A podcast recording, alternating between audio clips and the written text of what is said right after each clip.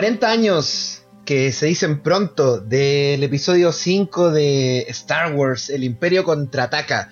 Eh, nos reunimos nuevamente en torno a la liturgia de Punto de Giro para analizar, para desmenuzar el guion de esta película que ya cumple las cuatro décadas. Es una señora de las cuatro décadas esta cinta. Y bueno, retomamos donde dejamos en el episodio anterior. Si es que nos sintonizan por primera vez, los eh, linkeamos al episodio anterior en el que pueden eh, gozarse, ¿no? Eh, con el primer acto de esta película y una serie de conceptos que introdujimos para que, para que el guion eh, pueda avanzar en las tramas que nos plantea esta cinta. Em, trataremos ahora de abordar el acto 2 y el acto 3, no, no tiento a la suerte, pero haremos lo que se pueda. Y primero que todo, em, debemos eh, excusar a nuestro amigo, a nuestro a nuestro mandaloriano honorífico Esteban, Esteban Font, que no se ha podido presentar a esta reunión por problemas familiares y que desde acá eh, le deseamos que la fuerza esté con él siempre y con su familia. Pero quien sí, quien sí es, quien sí llegó, ¿no? Eh, el yagua del montaje, el, el morador de la arena, weón, de los pasillos de Mega, Don Gabriela Alarcón, 3D, amigo, ¿cómo estás? ¡Hola, hola, hola, hola! Le prometí a Esteban hacer eso, así que. Muy buena imitación. Eh, aquí estamos, pues listos para un día más, una semana más, un capítulo más de Punto de Giro, el podcast más entretenido de Star Wars que están haciéndose en este momento en la pandemia mundial. No hay ninguno mejor que este. Así que tienen que sentarse a escucharlo completamente. Porque no van a, no van a poder escaparse de nuestro. de nuestra labia, de nuestros datos, de, nuestro análisis profundo, nuestros hilos que hemos tocado de más mínimo detalle de Star Wars. El Imperio contraataca. Toma. Oye, y también nos visita nuevamente, ¿eh? directo desde, desde Tatooine, desde el, el borde exterior, el caballero, el, el, el Sith, dejémoslo así. El Sith del montaje, el Sith de la animación, el Sith de la ilustración, Lord Sith, Don Aníbal, compañero, ¿cómo está, amigo? Buena, cabros, ¿cómo están? No sé. Oye, ¿por qué el, ¿por qué el weón? Porque esta semana te tocó ser Sith nomás, pues la próxima vaya a ser, no sé, contrabandista. Yo, yo soy un yagua, un morador de la arena, pues. bueno, sí, así, Por último, tú tenías un arma, weón, y una casta, una casta poderosa que ha regido el universo, weón. Yo soy un ser extraño, weón, que está tirado en en la mitad del desierto que es capaz de matar y asesinar sin ningún problema, y que encima recibe la furia de un Jedi, weón. claro, del elegido, aparte. No, todo mal, pues, No, está, gracias entonces, weón. Gracias por, por el título. Igual, igual debo decir que a mí me gustan mucho los Jaguars en la parte cuando en, la amenaza fantasma, ya no me no, no a la amenaza fantasma, cuando va la, está la carrera Y, pasa por un lado de están los yaguas y les disparan a los hueones. Me encanta esa parte, weón. Digo, ay, que son males. Esos son los moradores. Los moradores de la son los moradores. Perdón, los moradores de la arena. Los moradores. Confundí. Los Tusken. Eco.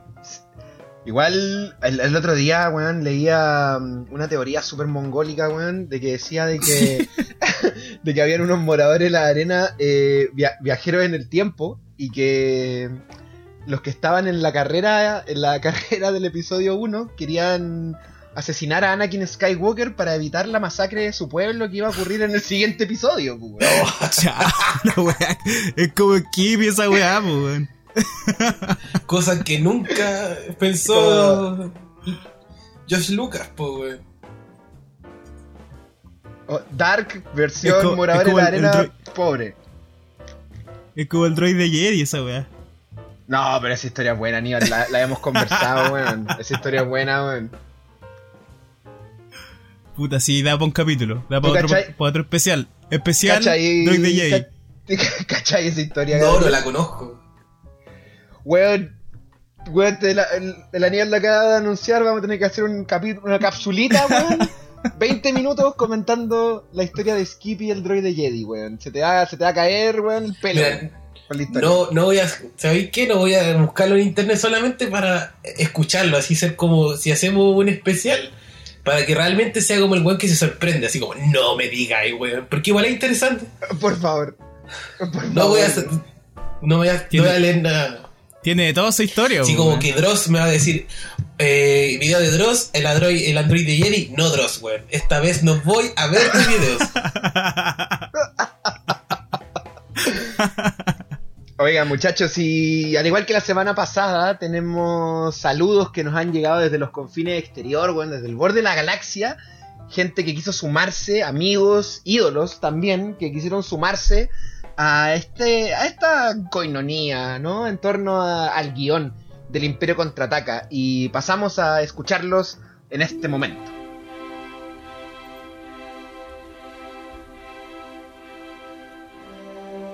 Hola amigos del podcast Punto de Giro, yo soy Rodrigo Pozo del podcast Capuchas de la Red de Star Wars República y es un agrado estar con ustedes compartiendo un poco sobre los 40 años de una de las películas más importantes de, de, de, las, de la historia del cine, en verdad, que es El Imperio Contraataca. El Imperio Contraataca es para mí una de las, de las películas, sí, también más importantes de mi vida. Cuando chico eh, yo notaba esa, eh, que era una película más oscura, eh, que era una película distinta al resto. en ese tiempo, que era solamente una trilogía, digamos, la primera que era una aventura la, el regreso de Jedi, que era tal vez un poco más infantil, pero el Imperio Contraataca era, era más oscura, tú notabas más la maldad, tal vez, como veías a, un Darth Vader que, que, estaba más empoderado, tal vez, eh, un Darth Vader eh, con una armadura más reluciente. Eh, siempre me acuerdo un chico que Darth Vader siempre me, me, me entusiasmaba mucho, me, me al, menos en su, por ejemplo, en, el episodio 4, la primera aparición de Darth Vader entre, entre el humo y el Stormtroopers, esa cosa fue lo que me enganchó a Star Wars. Pero en el Imperio Contraataca vemos un Darth Vader eh, también como con una armadura más brillante, ahorcando a todos los, los soldados, perdón, a los eh, oficiales imperiales que no estaban a su. que no, no seguían su, su ritmo. No sé. Por otro lado, eh, lo mismo, el, el, comienzo, la batalla de Hot, los AT-ATs o ATATs, AT-ATs, como quieran llamarlos, eh, los rebeldes perdiendo la batalla, no ganándola. Eh, el encuentro con Yoda, Yoda, un Jedi que, no sabe, el único que habíamos conocido antes era Obi-Wan, y ahora vemos este hombrecito verde chiquitito, que, que es un gran maestro Jedi, que empieza a entrenar a Luke Skywalker. O sea, conocimos a Yoda, hace 40 años que conocimos a Yoda.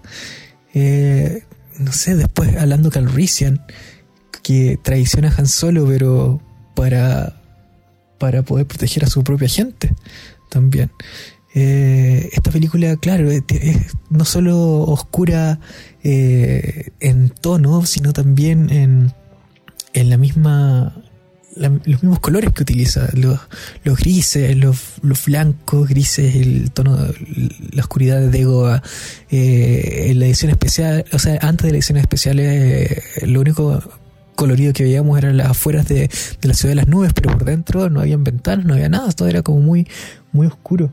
Entonces la película te transmitía esa sensación de, oscuridad, de tal vez de, de de pérdida, puede ser de, de que todo se está yendo un poco al hoyo. la película terminaba muy, muy abierta, o sea, Han, Solo en carbonita, otra de las escenas que, que te marcan cuando chico. Eh, Luke sin perdiendo una mano. Eh, imagínense, todo, todo eso que después te lleva como a, la conclusión del regreso del Jedi sea aún más satisfactoria. Eso. Eh, es una gran película, El Imperio Contraataca. Eh, que felices 40 años a esta gran película y, un saludo a todos, a todos, ¿ah? que estén bien y que estén sanos en este, en este tiempo de pandemia. Adiós. Hola, ¿qué tal? Mi nombre es Roberto Llanos. Eh, algunos me conocen por el canal Metal Chef Chile, en el cual difundo bandas de rock y metal nacional y algunas de corte internacional. A pedido de mi tocayo Rob Núñez, les quiero comentar que El Imperio contraataca es mi película favorita de la vida. Por varias razones. Una, tenemos la misma edad. Eh, pienso que su intro, la batalla en la nieve, eh, la persecución por el Asteroid Field, eh, la revelación de Vader, que es el padre de Luke, perdón por el spoiler chiquillo, yo sé que muchos no lo saben, pero bueno, hay que decirlo. Lo que pasa con Han Solo, la, la introducción original de Boba Fett, obviamente, si no tomamos en cuenta las reediciones de George Lucas que le puso, le puso, le puso cosas, eh, hace del Imperio Contraataca una obra maestra, una obra maestra que pese a que su antecesora fue un, bombazo, un exitazo, hubo gente que no confiaba mucho en el proyecto, ni siquiera el mismo Lucas por algo no quiso dirigirla, bueno, porque estaba muy estresado también, le significó mucho estrés hacer eh, A New Hope o la original Star Wars y lo deja en manos del buen Irving Keshner. ¿Cuál es mi sentimiento? ¿Por qué yo amo tanto esta película? Principalmente porque fue la primera película de Star Wars que yo vi en TVN por allá por el año 87, tiene que haber sido. Y tiene. La banda sonora me encanta. Yo creo que es mi banda sonora favorita también de películas. Y tengo, tengo una anécdota personal que va más ligada a mi adolescencia, por ahí por año 97 yo estuve muy, muy enamorado de una compañera de, colegio. Hasta le escribí, le dibujé un cómic. Y bueno, me, siempre me tuvo en la friendzone, así que nunca pasó nada con ella. Y el tema de Han Solo con Leia, como que yo cada vez que lo escuchaba recordaba a esta niña. ¿Y qué es lo que pasa? Yo cuando llegaba a mi casa en las tardes me ponía a dibujar este cómic y siempre ponía El Imperio contraataca de fondo, la película, un VHS que aún conservo y que tengo desgastado, que está grabado de TVN de hecho, con la introducción hablada por la censura que tenían en los 80 de, de este gallo de Pinocho, le ponían ahí una, una, intro hablada que no tenía nada que ver con el texto original. Bueno, yo tenía ese corte. Entonces, yo todos los días veía El Imperio Contraataca por lo menos el año 97 y el año 98. Creo que es una película que me ha acompañado eh, ya a esta altura más de la mitad de mi vida. La amo con todo mi corazón, la tengo obviamente en VHS, en, Blu-ray, en DVD, tengo algunas figuras también del, del imperio. Mi sueño es tener una TAT eh, a escala por lo menos de uno de un metro de alto. Ese es como mi gran sueño en lo que respecta a esa película.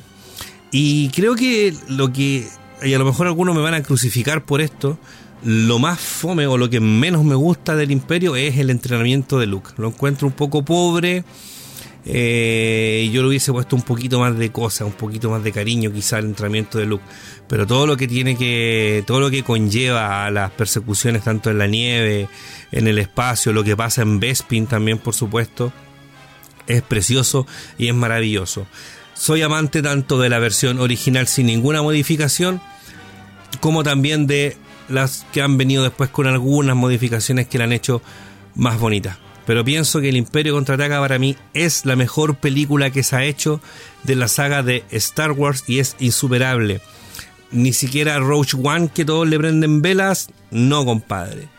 El Imperio contraataca es la mejor película de Star Wars que se ha creado en la vida.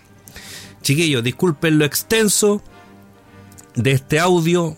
Eh, espero que ustedes también compartan esta pasión por esta gran película y le doy las gracias a mi hermano, a mi tocayo Roberto Núñez, que está bastante lejos, pero igual me pidió que le mandara este audio, así que se lo mando con mucho cariño, chiquillos, espero lo disfruten y ojalá algún día también tengamos la oportunidad de sentarnos cara a cara con una cerveza en mano a conversar de esta gran película. Así que salud chiquillos, Aguante el metal, si cocinar quieres, lavar tus manos debes y que la fuerza los acompañe siempre.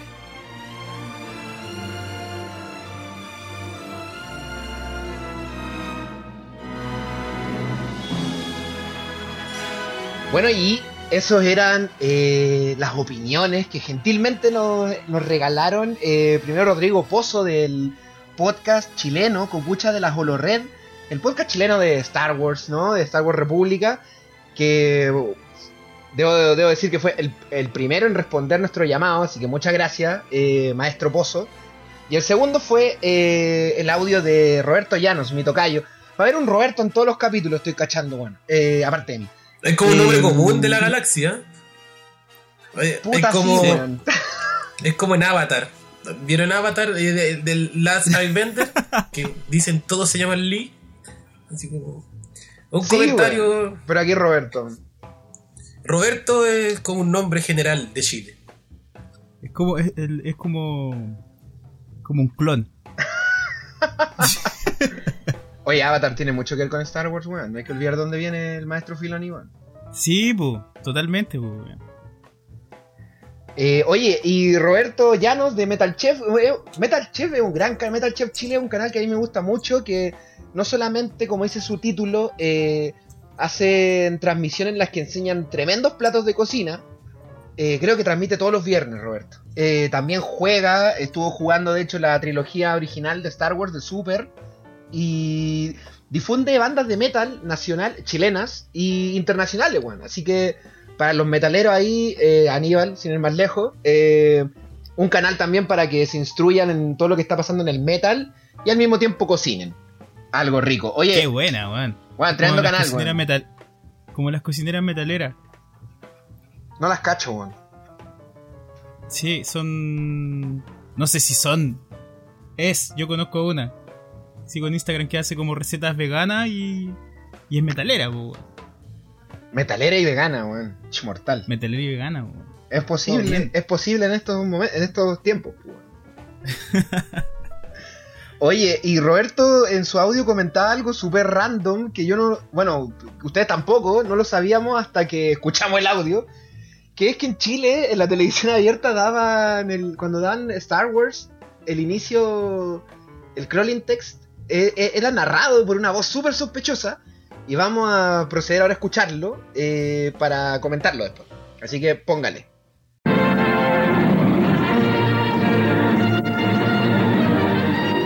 Pese a que la princesa Leia y sus amigos han destruido la mortífera arma del caballero de la máscara negra, la fatídica estrella de la muerte, el planeta y la galaxia siguen en peligro. Leia y sus fieles defensores deben huir. Luego de escapar de la poderosa flota imperial, comandada por el malvado Caballero Negro, los nobles defensores del espacio, encabezados ahora por el valiente Luke Skywalker, logran establecer una base de operaciones en el remoto mundo helado de Hoth. El perverso Lord Darth Vader, obsesionado por encontrar al joven Skywalker, ha enviado miles de sondas espaciales hacia las infinitas distancias cósmicas.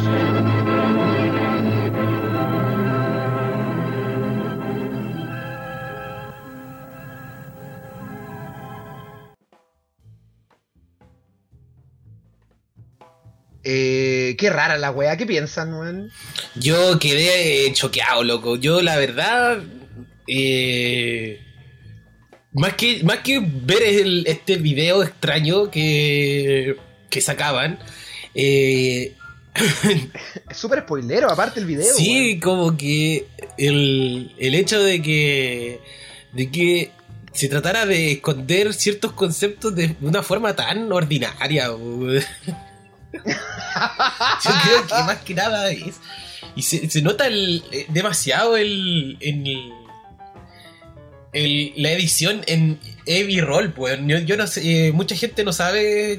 Se preguntan, ¿cómo editaban las cosas antes cuando estaban en, en, televisión, antes que llegaran los computadores?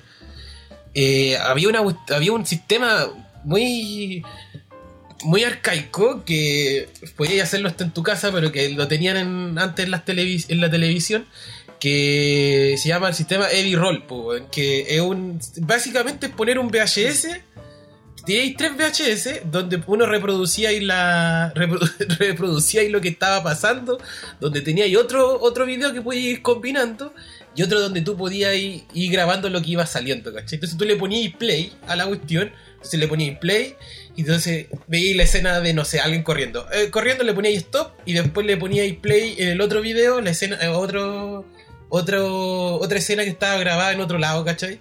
Y entonces ese corriendo se, pa, se caía.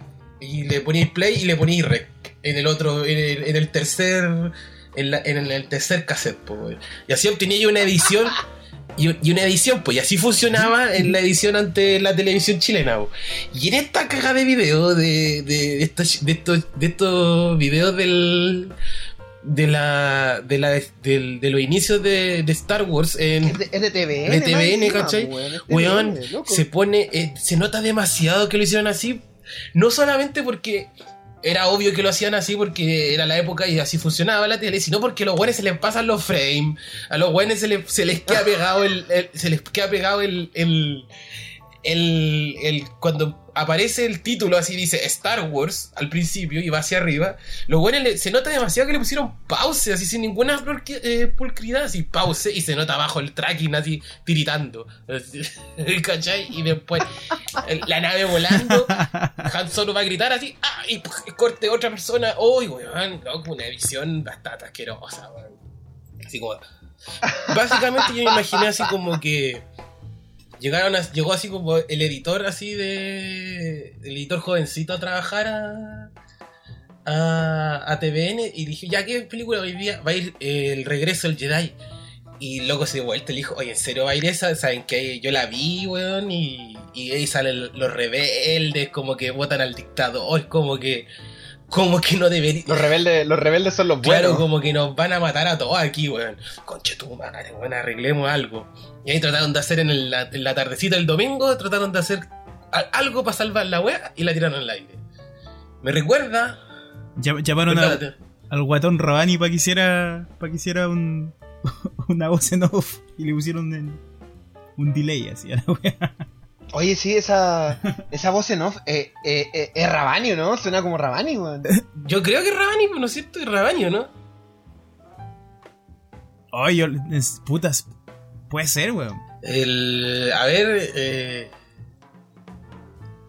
Mira, no sé, no me voy a, no me voy a aventurar a decir que es Rabani y después cagarla, pero weón suena sospechosamente parecido, weón. Bueno, en fin. ¿Qué te parece a ti, a- a- Aníbal, weón?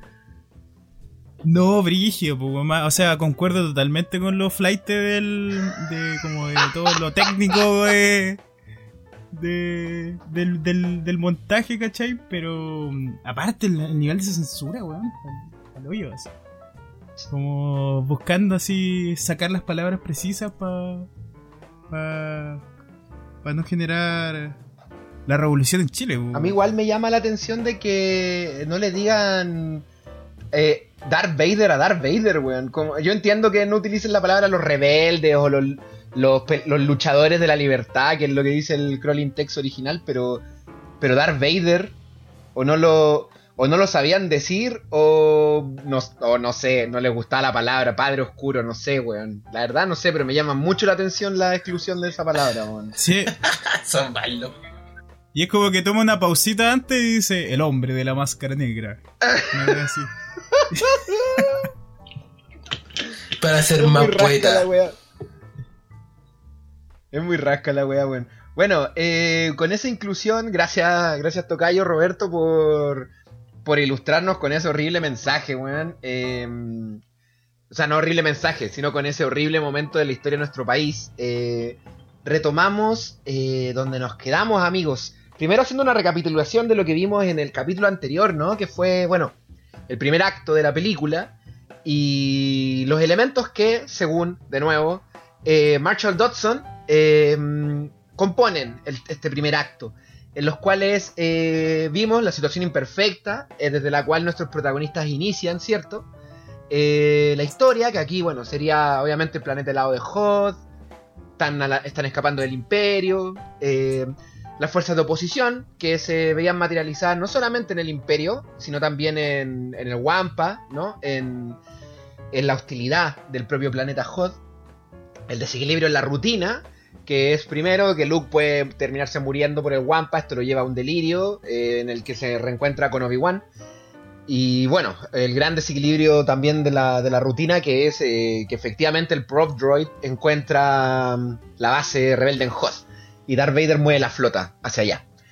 Eh, el dilema, que es eh, ¿qué, decisiones deben tomar nuestros protagonistas. Luke decide irse a Dagobah para encontrarse con el maestro de su maestro, Yoda, y Han Solo decide no ir a pagarle su deuda a Java y salvar a la princesa Leia, y la princesa Leia decide pensar en sí misma por una vez y abandonar la base rebelde y escapar con Han Solo.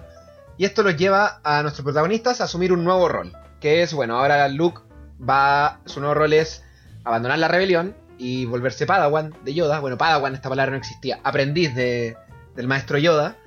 Y Han y Leia eh, se vuelven fugitivos eh, en pos de un camino de conocerse a sí mismos, ¿no? Ahí quedó la película, compadre. Terrible, weón. ¿Qué les parece, muchachos? Estoy con las cabritas listas para seguir. Porque estoy igual. emocionadísimo. Estoy ahí con la, con la Coca-Cola y la- las cabritas, listo. Compadre, el acto 2 entonces plantea una serie de nuevos desafíos y también una serie de nuevos conceptos para poder eh, instalar las reglas del nuevo escenario en el que se van a enfrentar los personajes. Básicamente el acto 2 lo que plantea en una estructura ya sea de tres actos o de actos libres, como lo vimos en el capítulo anterior también, según lo que dice Robert McKee en su obra The Script. Eh, el acto 2 plantea, ¿cierto?, las bases de lo que va a ser el escenario desde los cuales los protagonistas van a avanzar en la trama, ¿cierto? Ya se destruyó su mundo y ahora eh, escribimos las reglas de un nuevo mundo. pues. En ese sentido, eh, tenemos que someter eh, a los personajes a una situación poco familiar, el cual es el nuevo escenario en el que los personajes, a causa de sus decisiones, se han visto forzados a estar. La oposición incidental, que es nuevamente las fuerzas antagónicas, ¿no? Que mm, vamos a ver que en esta película se repite esta dicotomía de que las fuerzas antagónicas no son solamente el imperio, sino que también hay fuerzas de la naturaleza que están eh, representando a las fuerzas antagónicas, como fue en su momento Hoth. Aquí también vamos a ver otras cosas, en, Da- en Dagobah principalmente. Y eh, el objetivo provisorio, que es la meta a corto plazo que tienen los protagonistas. El golpe de la realidad, que es cuando las expectativas del protagonista, en pos de conseguir ese objetivo provisorio, se chocan, ¿cierto? Valga la redundancia, con la realidad de la situación y eh, reforman la percepción de la realidad, o forzando al personaje a tomar una decisión. Este golpe de la realidad, ¿no? Es como el punto de giro del acto que tenemos, es un punto de giro dentro del acto. Y bueno, tras esto los protagonistas eh, realizan un compromiso, ¿cierto? Que es una nueva decisión.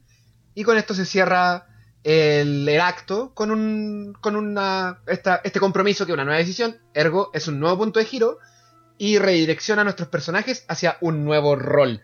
Y vamos a ver cómo toda esa cachada de conceptos que suenan a chino se grafican en las tres tramas que tenemos por ahora, que en las cuatro tramas de hecho que tenemos por ahora, Luke en su camino por la fuerza, eh, Han Solo y Leia en su camino por reencontrarse a sí mismos, el halcón milenario que no tiene eh, im- hiperimpulsor y Darth Vader tratando de darle caza a los rebeldes. Entonces, la primera secuencia de este acto 2 eh, la hemos titulado de una forma muy creativa, aquí yo creo que nos lucimos, Gabriel. Te dedico esta secuencia, se llama Los rebeldes en fuga. No sé dónde se me ocurrió, perdón. Perdón, pero brutal. Brutal me parece. en honor al Frente Patriótico Manuel Rodríguez que atentó contra Pinochet y que después tuvieron que salir arrancando. Y, y- y dicen las malas lenguas que ese atentado fue porque cambiaron el intro de, de, de Star Wars. po. Los güeyes di- se pararon así y dijeron: Esta dictadura se tiene que Eso se rumorea en la esta galaxia. dictadura se tiene que acabar. Por El caballero de la capa negra debe caer. porque es, no es posible que no podamos ver el intro de Star Wars como debe ser. Que caiga Pinochet. Bueno, en esta secuencia eh, vamos a instalar ciertas las situaciones poco familiares de nuestros protagonistas. Entonces, eh, en ese sentido, eh, sabemos que el halcón milenario tiene dañado el hiperpropulsor, ¿cierto? Entonces, eh, bueno, esto se revela aquí, en este momento de la película. Nosotros lo introdujimos antes porque es un implante que inicia la trama, pero en este momento es cuando se revela, ya que tratan de el halcón milenario, ¿cierto? Escapó de Hot y la, la flota imperial. Le está disparando, los- así. se los- Le sí, está- le están sacando la chucha.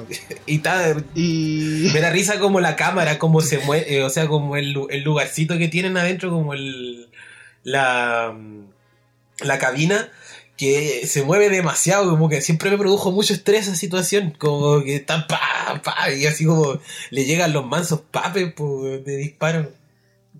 Yo creo que esa weá está súper bien solucionada a nivel audiovisual, weón. Como las cabinas en Star Wars siempre, de la trilogía antigua, me funcionan un montón, weón.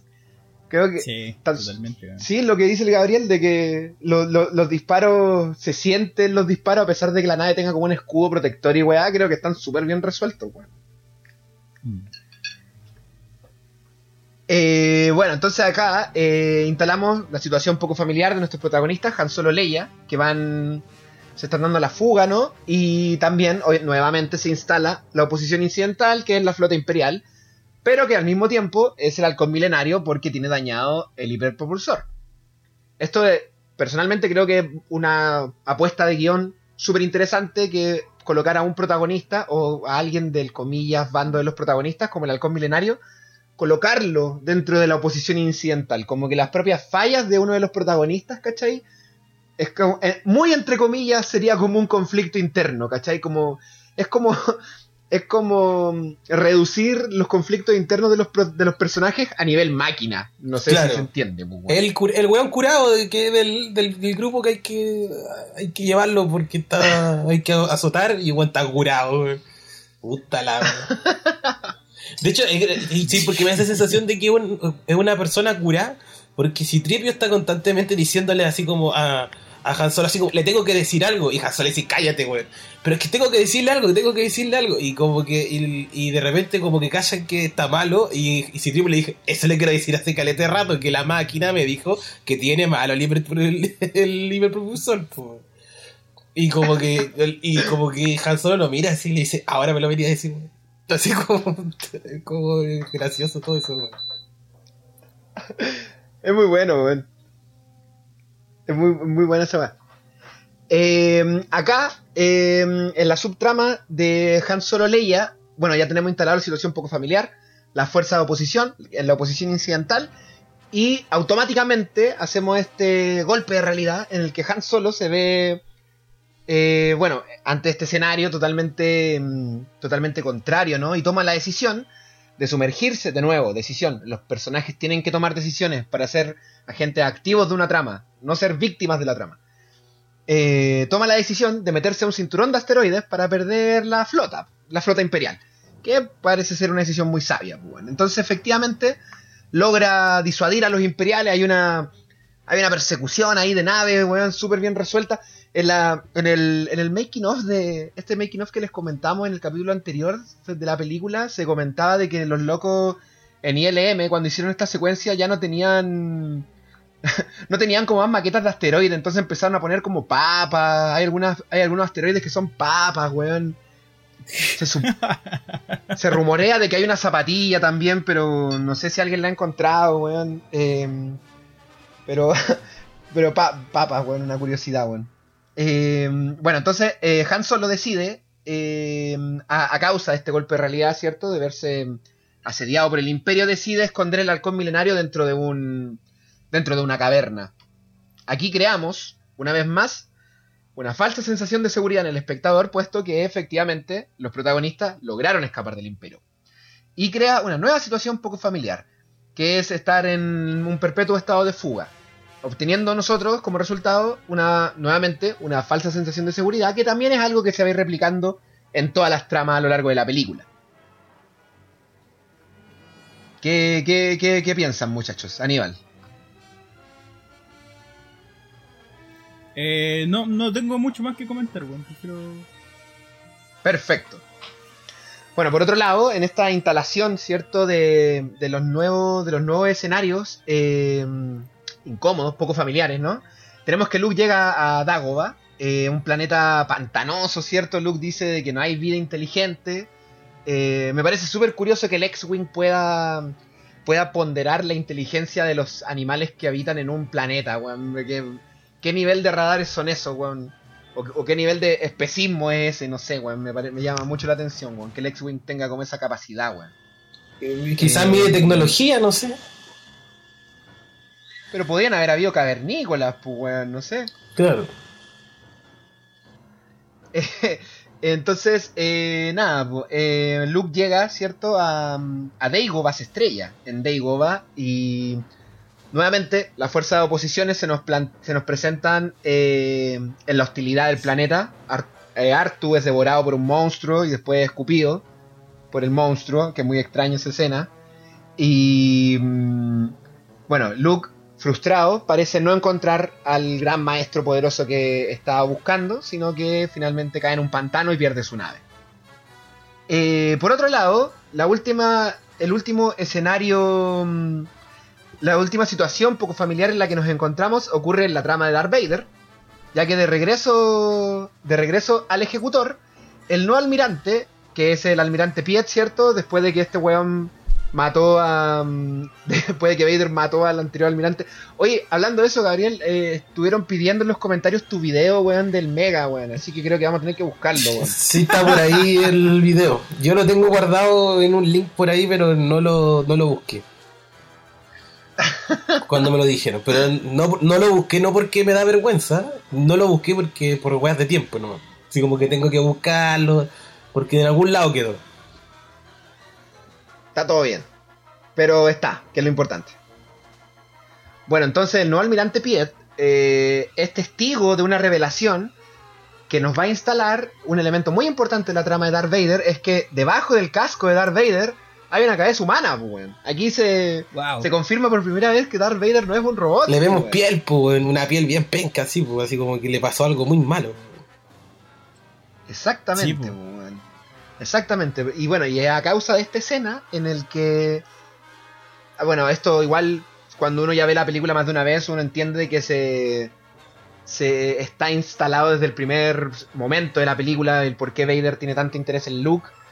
Pero aquí se grafica visualmente el hecho de que él sea humano y poco a poco la película nos va a ir humanizando cada vez más a Darth Vader hasta llegar a ese giro final que no podemos revelar porque si no sería un spoiler. Eh, entonces, bueno, eh, esta revelación complejiza evidentemente a Vader y, mm, y lo sitúa, ¿cierto?, en una situación poco familiar en la que en la que por un lado sabemos que es una persona y por otro lado Vader toma la decisión de meter la flota imperial al cinturón de asteroides para darle caza al halcón milenario. Entonces, esta breve secuencia instala las bases en las cuales vamos a jugar durante todo el acto, ¿cierto? Han y Leia van a faltar, van a ir saltando de falsas sensaciones de seguridad en falsas sensaciones de seguridad. Luke va a ir desnudando su falencia, ¿cierto? Hasta este momento tenemos a Luke como un persona, como un héroe, un héroe clásico, maravilloso, destruyó la estrella de la muerte, puede atraer cosas con la mano, se le ocurrió cómo botarlo a TAT. Es un maravilloso, pues, bueno. Entonces esta película Sí, pues. se encarga de sumer- se va a encargar de sumer- sumergirlo en el pantano que habita en su interior para demostrarle que realmente ese héroe maravilloso es solamente un cuento de niños y no es tal. Y finalmente eh, vamos a ver cómo Vader es humanizado. Todo eso se instala en esta primera secuencia. Tremendo, pues. Tremendo, weón. Pasan, en siempre pasan más cosas de las que uno cree, weón. Yo creo que Sí. creo que esa es quizá la gran la gran gracia que tiene el Imperio contraataca, weón. No sé.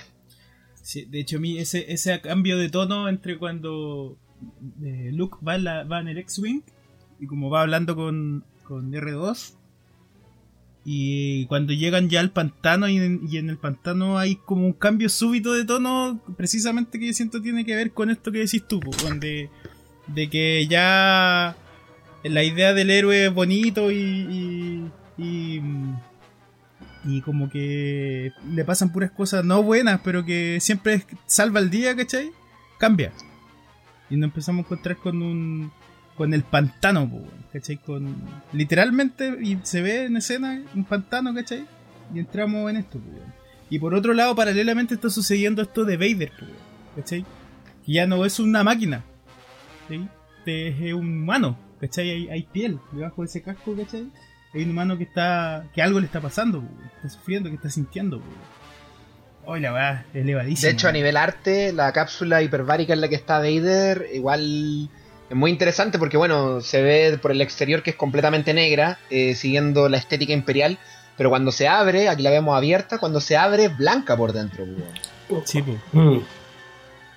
Entonces esos elementos, eh, eh, lo que un poco lo que hablábamos en los capítulos de Makoto Shinkai, de que el espacio, ¿no? La naturaleza, ¿cierto? Es reactiva a las decisiones y a los cambios que viven los personajes dentro de las historias. Entonces, por un lado, Han Solo con Leia, en este viaje de autodescubrimiento, van a entrar en una caverna en la que van a quedar totalmente aislados y solitarios para poder descubrirse a sí mismos.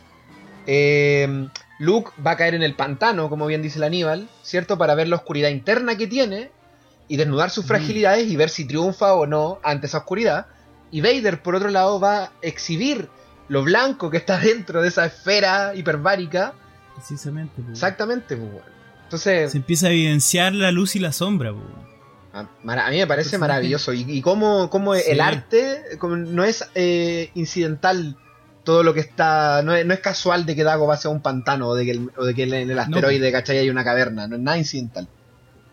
Claro.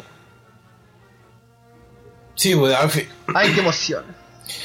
Dale, dale, que al Gabriel. final se trata de mostrarte el, lo, la oscuridad en los personajes de luz y la luz en los personajes oscuros. Y así es, es como eso siempre como resumido. Porque finalmente de eso se trata la película, que es Luke combatiéndose, combatiendo contra su lado oscuro. Entonces, Cacha que estoy, Dale, estoy como comentario, estoy justo mirando así precisamente la escena en, en Vader dentro de esa cápsula, weón. Y es súper interesante lo que pasa, weón. Rollo es que hay una un, un juego como con los niveles, weón. Como por primera vez veía a Vader humano, ¿cachai? El humano que hay detrás de Vader. Y en, el- en la toma de cámara se ve al, al, al comandante que llega a avisarle más arriba de lo que se ve Vader. O sea, Vader se ve más abajo de la pantalla, ¿cachai? O sea, por primera vez lo estáis viendo abajo. en otra escala, po, Claro. ¿cachai? Porque estáis viendo su interior, po. Qué brígido, loco. Qué brígida esta escena. Bueno, esto igual es virtud de Keshner, el director. Totalmente. Oye, en todo caso, igual me puse a ver la escena y tenéis toda la razón. Bueno, hay un. A pesar de que Vader siempre está arriba, pero. En todos esos planos del Vader desnudo, eh, estamos más abajo. po. O sea, él está más abajo. Claro. A nivel cámara. Tremendo.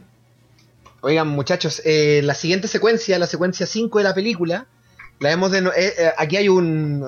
Nuevamente, bueno, los títulos de nuestra secuencia son un desglose de creatividad, weón, que... Yo creo que Lucasfilm nos debería considerar, weón, por un nuevo proyecto, weón, porque puta, weón, con estos títulos, weón, con el puro título nos merecemos un Emmy, weón. Eh, la secuencia 5 hemos denominado El vientre de la ballena. Toma. No sabéis por qué, pues. weón. Toma. ¿Por qué? Espera, deja secarme las lágrimas. Existe, vamos a nuevamente hablar de los mitos, ¿no? De qué es lo que siempre hacemos aquí en Punto de Giro, hablar de los griegos y de los nazis y de cosas que pasaron antes del tiempo.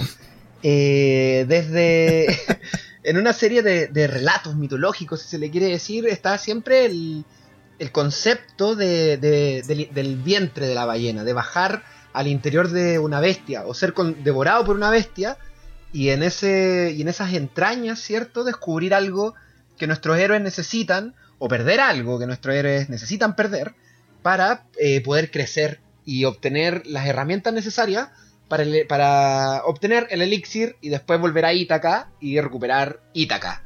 Eh, el primer caso que se, no, que se me viene a la mente ¿no? Eh, ocurre en, en la Biblia, que bueno, sean creyentes o no, lo vamos a tomar como un relato también eh, mitológico en pos de este en pos de este ejemplo. En el Antiguo Testamento se encuentra Jonás y Jonás eh, es decir, es enviado por Dios a, a predicar en Nínive, que es un pueblo que había sido consumido por el pecado, pero Jonás en un acto de duda y rebeldía le dice, creo que no voy a ir. Entonces Dios le dice, bueno, creo que te voy a dar una lección y Jonás es arrojado al mar por la gente loca. Eh, en el mar, Jonás es devorado por una ballena y en el vientre de la ballena eh, Jonás eh, se, cierne en oración, se da cuenta de su error, pide perdón a Dios, pero se pide perdón a sí mismo también, es expulsado por la ballena y va a Nínive, predica y mucha gente se salva. Eh, entonces, eh, esto es un. No es una reversión, porque para qué vamos a entrar en qué ocurrió primero o qué ocurrió después, pero es una analogía también de lo que ocurre en los relatos griegos de los descensos al infierno, que lo vimos también en el capítulo de Makoto Shinkai, en el viaje a Agartha, ¿no? Eh, Gabriel lo, lo tiene mucho más fresco que yo. En el que, por ejemplo, eh, tenemos el caso. el caso de Odiseo. O Ulises, dependiendo de dónde se tome el mito. Que en un momento de la. En un momento de su. de su epopeya. Se ve. eh, se ve forzado a descender a los infiernos, ¿cierto? A consultar eh, a un oráculo, a un, a un adivino que se encontraba ahí. eh, a consultar un oráculo para saber eh, qué decisiones debería tomar y poder volver a Ítaca.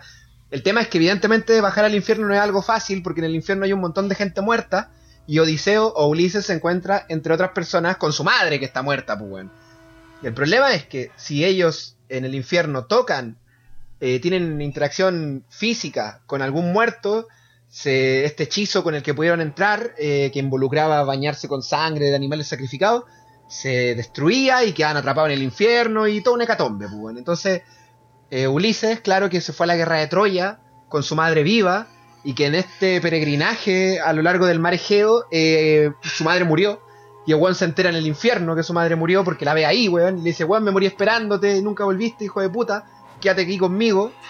Y evidentemente Odiseo se ve tentado, ¿cierto?, a reencontrarse con su progenitora, pero eh, no, lo, no lo hace, obviamente, y obtiene, se encuentra con el oráculo, obtiene la información que necesita y vuelve al reino de los vivos. Entonces tenemos este... Que yo, que yo, que yo. Vuelve al reino de los ríos. vuelve a la, vuelve a la bola. Sí, pues, weón. Entonces Odiseo después de hablar con Tiresias se llama, Tiresias se llama el oráculo, weón, que está en el infierno. El weón se pone vivo, pues, weón. Eh, entonces está este, esta- este recurso narrativo de que lo, de que nuestros héroes necesitan, cierto, como un descenso, una caída en el pantano para poder obtener la, la información, el conocimiento que les falta y poder seguir la historia. Otra mm, otro ejemplo que se me viene, esto es solamente para ver cómo la weá se repite a nivel cultural, weón, a lo largo de, de la tradición occidental, si se quiere, weón, Gabriel, si encontré un ejemplo oriental bacán, weón. Eh, Pinocho, no sé si se acuerdan de Pinocho, Pinocho era un weón de madera que se portaba como el orto. Se portaba muy mal Pinocho, weón, porque no recibió una educación libre, gratuita y de calidad financiada por el Estado con los impuestos de todos los ciudadanos. Entonces el weón se... eh, en contra de los deseos de su padre Yepeto, que era un proletario, que no podía financiarle, ¿cierto?, una educación privada, porque era un simple proletario de la madera. Eh, Pinocho cae en, en la delincuencia, cae en el, en el consumo del opio, cae en la brujería, weón, cae en cosas muy oscuras Pinocho. Y Yepeto, En el metal. en el, pues, en el metal vegano. Entonces Pinocho, eh, mientras Pinocho la está pasando entre mal y bien, en esta, en, esta efusividad jovial, eh, dice, he sido un mal padre, eh, he sido un mal proletario también, así que voy a ir a buscar a mi hijo. Y bueno, era, no sé, tenía problemas de coordinación, se cae al mar, se lo come una ballena también a Yepeto.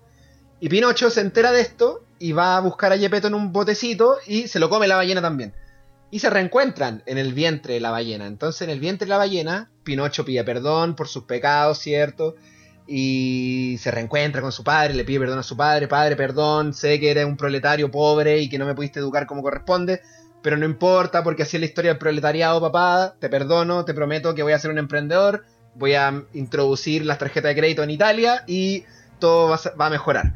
Eh, entonces, una vez realizada esta reconciliación, son expulsados por la ballena y sacada la historia. po, y Pinocho ahora es un niño de verdad, ya no es un niño de madera, es un niño de verdad y se porta bien y saca a su familia de la miseria. Entonces, a lo que voy, Espera, el recurso de espérate, la- tú me pediste la leyenda japonesa y te la tengo, por loco. Te la tengo, te la tengo. Toma.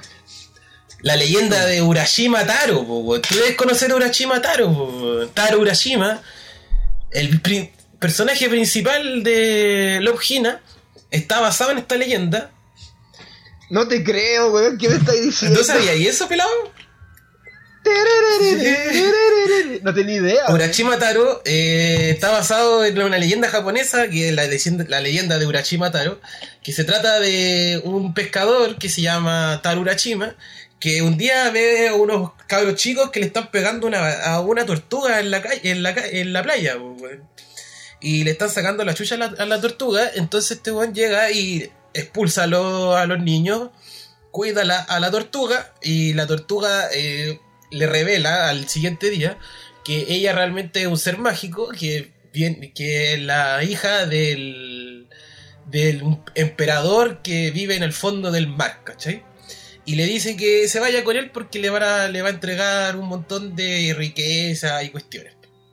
Entonces, Urachima Taro obviamente eh, parte con la tortuga.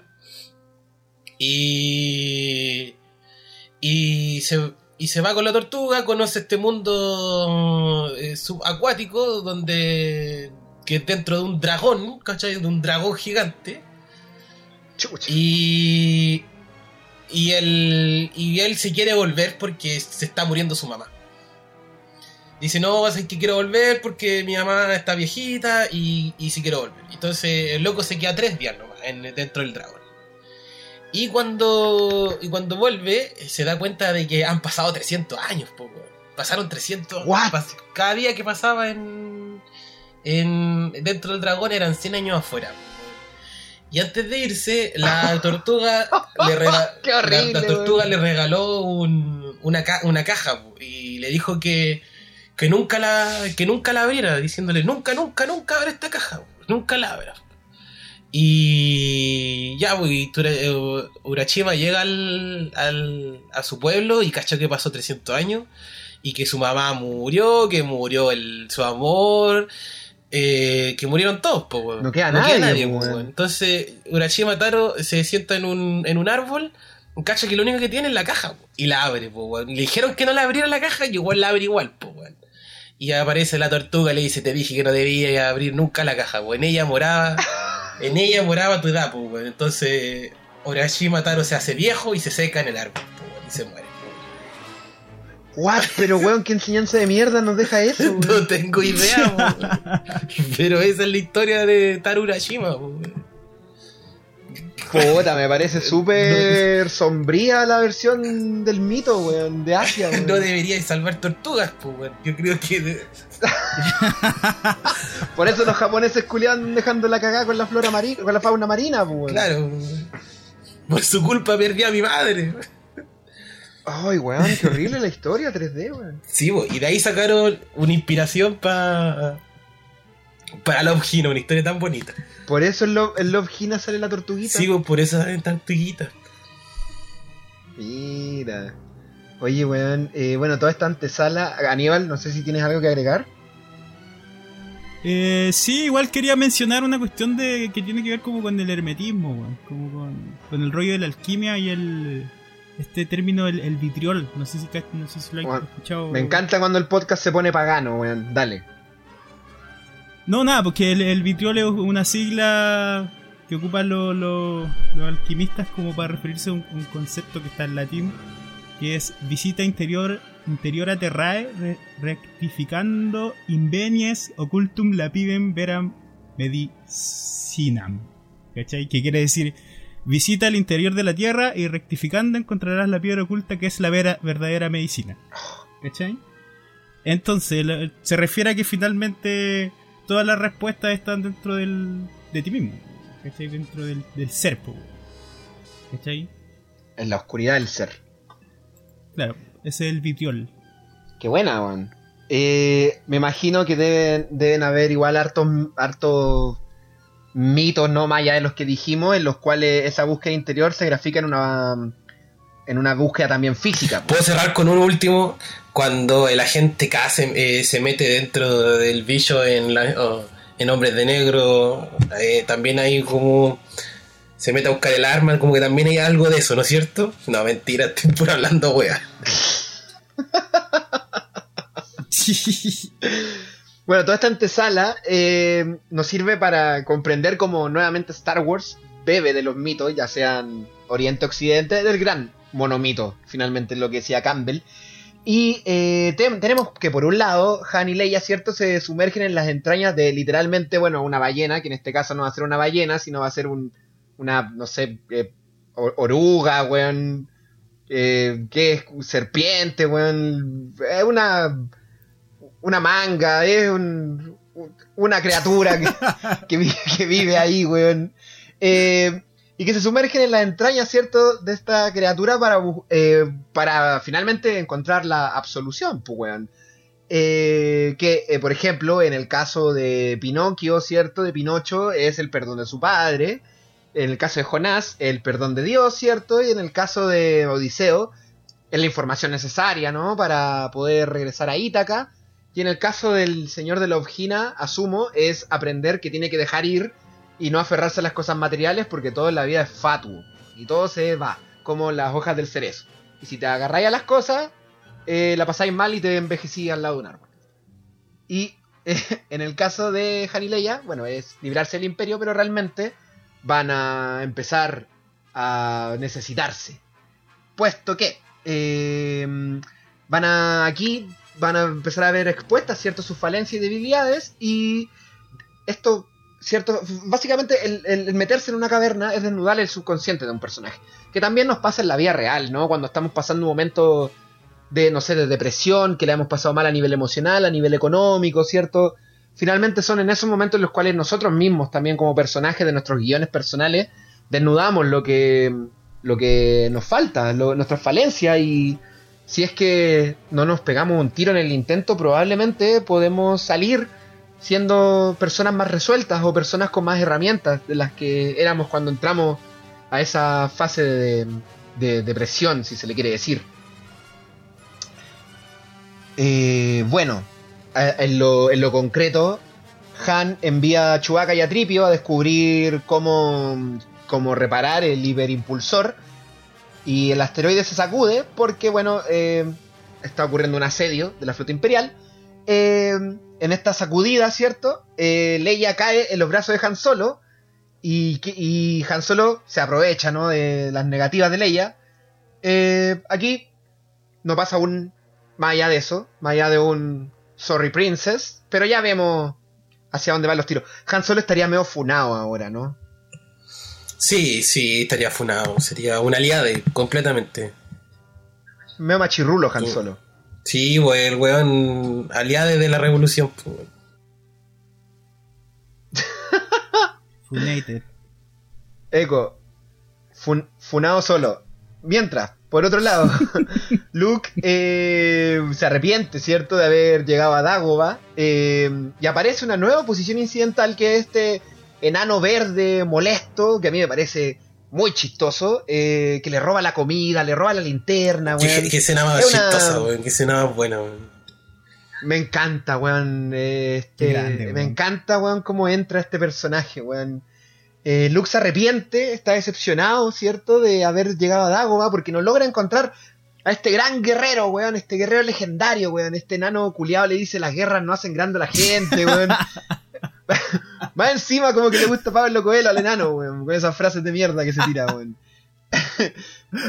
Eh, pero bueno, sin duda sabemos que es el maestro Yoda y es nuevamente una reversión del cine japonés que le gustaba tanto a Lucas. eh, en este clásico ejemplo del maestro borracho, ¿no? Como el maestro exiliado, caído al litro, pero que tiene una gran sabiduría interna. Que hablemos un poco de Yoda, cabrón. weón. ¿Qué les pasa con Yoda, weón, Gabriel? Me encanta Yoda y me encanta esta faceta de Yoda de como de ser como un maestro más borrachín, como así como, que anda hueveando por el campamento, se meta al, refrigerador de, de, de Luke y tira las cosas para afuera, así como y se ríe. Eh, me encanta, güey. Porque es como más como que como que tú lo miráis eh, es menos al tiro también, pues así como. Y juega con una lucecita, weón, es demasiado gracioso. weón. Con la linterna, pues, si le roba la Le linterna. roba la linterna. Artu, Artu la trata de recuperar. Y me decía que como que la, la tiene así como que Luke le dice, ya dame la mía, y el otro dice, no, mía. Ahora así como, no, y después como que la agarra al- a Artu y le pega con el bastón al, al robot, weón. Y yo encuentro que son. Toda esa secuencia es demasiado. muy graciosa y me deja muy. Me establece muy bien el personaje de, de Yoda como un. una persona que ya entró en la fase de ser simple. Así como, Claro. como que está tranquilo. ¿Tú, Aníbal? Sí, pues también lo mismo, como que me encanta que presenten así al, al maestro, pero lo que, lo que me gusta también es que te dejan al tiro ya claro que Luke es entero pavo, po. ¿Cachai? como si un es un pendejo como superficial, po, que venía con esta idea de encontrarse con el con un super guerrero de armadura dorada y con. ¿Tú, tú, tú crees, Pero tú crees sí. que esta es la primera prueba que le pone Yoda, ¿no? Totalmente, pues. Es la primera prueba. Y no la pasa. po. No, pues. Igual ahí me choca después el- me, me gusta este Yoda y después me, me, me choca como ese Yoda tan solemne que agarra después en, la, en las precuelas. Como que me... Ah, sí, pues. Es que a mí particularmente este Yoda me gusta caleta, lo- el, el, el Yoda de las precuelas no me gusta nada, weón. A mí, Me carga. a mí, yo como justifico al Yoda de las precuelas, lo justifico como un weón que estaba envenenado por la política, weón. Y por eso Claro. se ha puesto más, eh, más político que Jedi, weón. Claro, sí, sí. Si te lo miráis como lo en ese matiza un personaje. En ese sentido, claro, en ese sentido como que el exilio, ¿cachai? Le ha devuelto lo que lo que la vida en Coruscant le quitó, pues, weón. Ahora, sigue siendo un conche su madre, pues, weón, porque esas ideas sórdidas que tiene del parricidio y weá, no, Sí, no se le pues. quitan, pues, weón. Por mucho que viva en el pantano, pues, weón. Sigue con sus weás de la, del Consejo Jedi, que, weón, son, están a dos pasos del fascismo, weón, si me lo preguntáis a mí, weón. Eso es lo que me pasa, pues, weón. Que, que es más fascista que la chucha, la weá. Pero este Yoda igual es fascista, pues, weón. Claro. O sea, o sea, yo, yo siento que es fascista. Bueno, igual eso es ya del regreso del Jedi, sí, pues, weón. Em, pero si lo vemos como, como una unidad de personaje, el de las dos películas, eh, sigue teniendo todavía como esa agenda eh, blanco y negro del Yoda de las precuelas, ¿cachai? Sí, puede, puede chocar, pero quizá yo le doy algunas concesiones, weón. Entiendo que puede ser el mismo personaje, weón. Sí, sí, tenéis razón. Que también es. es que tam- también, también eso es interesante, porque si también es, es imperfecto, pues, weón. ¿Cachai? No- también la, es- tiene, o sea, concuerda con la idea de, de que el maestro. no, no porque sea un maestro va a ser ah, como una divinidad, una divinidad, pues. Un ser humano. O sea, o no un ser humano, porque Yoda no un ser humano. No sabemos de hecho de qué raza es. Pero. Pero es imperfecto. Exactamente. Pero de que es un weón gracioso, es un weón gracioso. Quizás actúa así al principio porque des- eh, decide ponerle esa prueba a Luke, pues. Porque igual, Sí. igual después, en, la, en el regreso del Jedi, igual ahí nos está tirando chistes, pues, No, pues, estaba muriendo, pues. Está muriendo. Está- Está muriendo. Bueno, igual no es excusa ¿ah? no ser gracioso en la tumba. ¿ah? Se supone que las últimas palabras de Vicente Huidobro fueron cara de poto, weón. Ah, pero es que Vicente Huidobro intentó ser Vicente Huidobro hasta el final de sus días. pues. Sí, pues Yoda se mantuvo parricida hasta el final de sus días, pues. Yo no comulgo mucho con su idea, weón. Eh, bueno, entonces eh, tenemos esta oposición incidental representada por el enano borracho. Y Luke se enfrenta aquí a un golpe de la realidad, que es cierto este pequeño punto de giro que ocurre en el acto 2, en el cual el enano borracho le dice yo conozco al maestro Yoda, yo te puedo llevar con él. Luke a regañadientes acepta la ayuda del enano borracho y, deja a Artu ahí cuidando el campamento. ¿Cachai que Artu, la lámpara que tiene Luke ahí, está como enchufada al USB de Arturito, weón? Ah, sí, pues. ¿A dura? Sí, weón, la lámpara que, la lámpara que tiene Luke está enchufada a Artu, weón. Artu es como la batería de- del campamento, weón. Pobre tipo, weón. Encima lo dejan afuera, O weón. sea, Lo dejan afuera, weón. Lo dejan afuera, weón. Sí. su poto da luz. Pobre Artu, weón. Siempre se lleva la peor parte, weón. Se lo comen, weón. Está duro, weón. Puta pobre Kenny Baker, weón. Eh, bueno, avanzando. ¿Cómo? Encima le sacan luz del Sí, culo.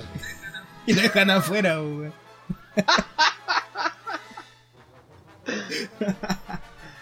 Eh, avanzando en la, en la trama, volvemos al halcón. Tripio y Chewie siguen tratando de reparar el, el hiperimpulsor.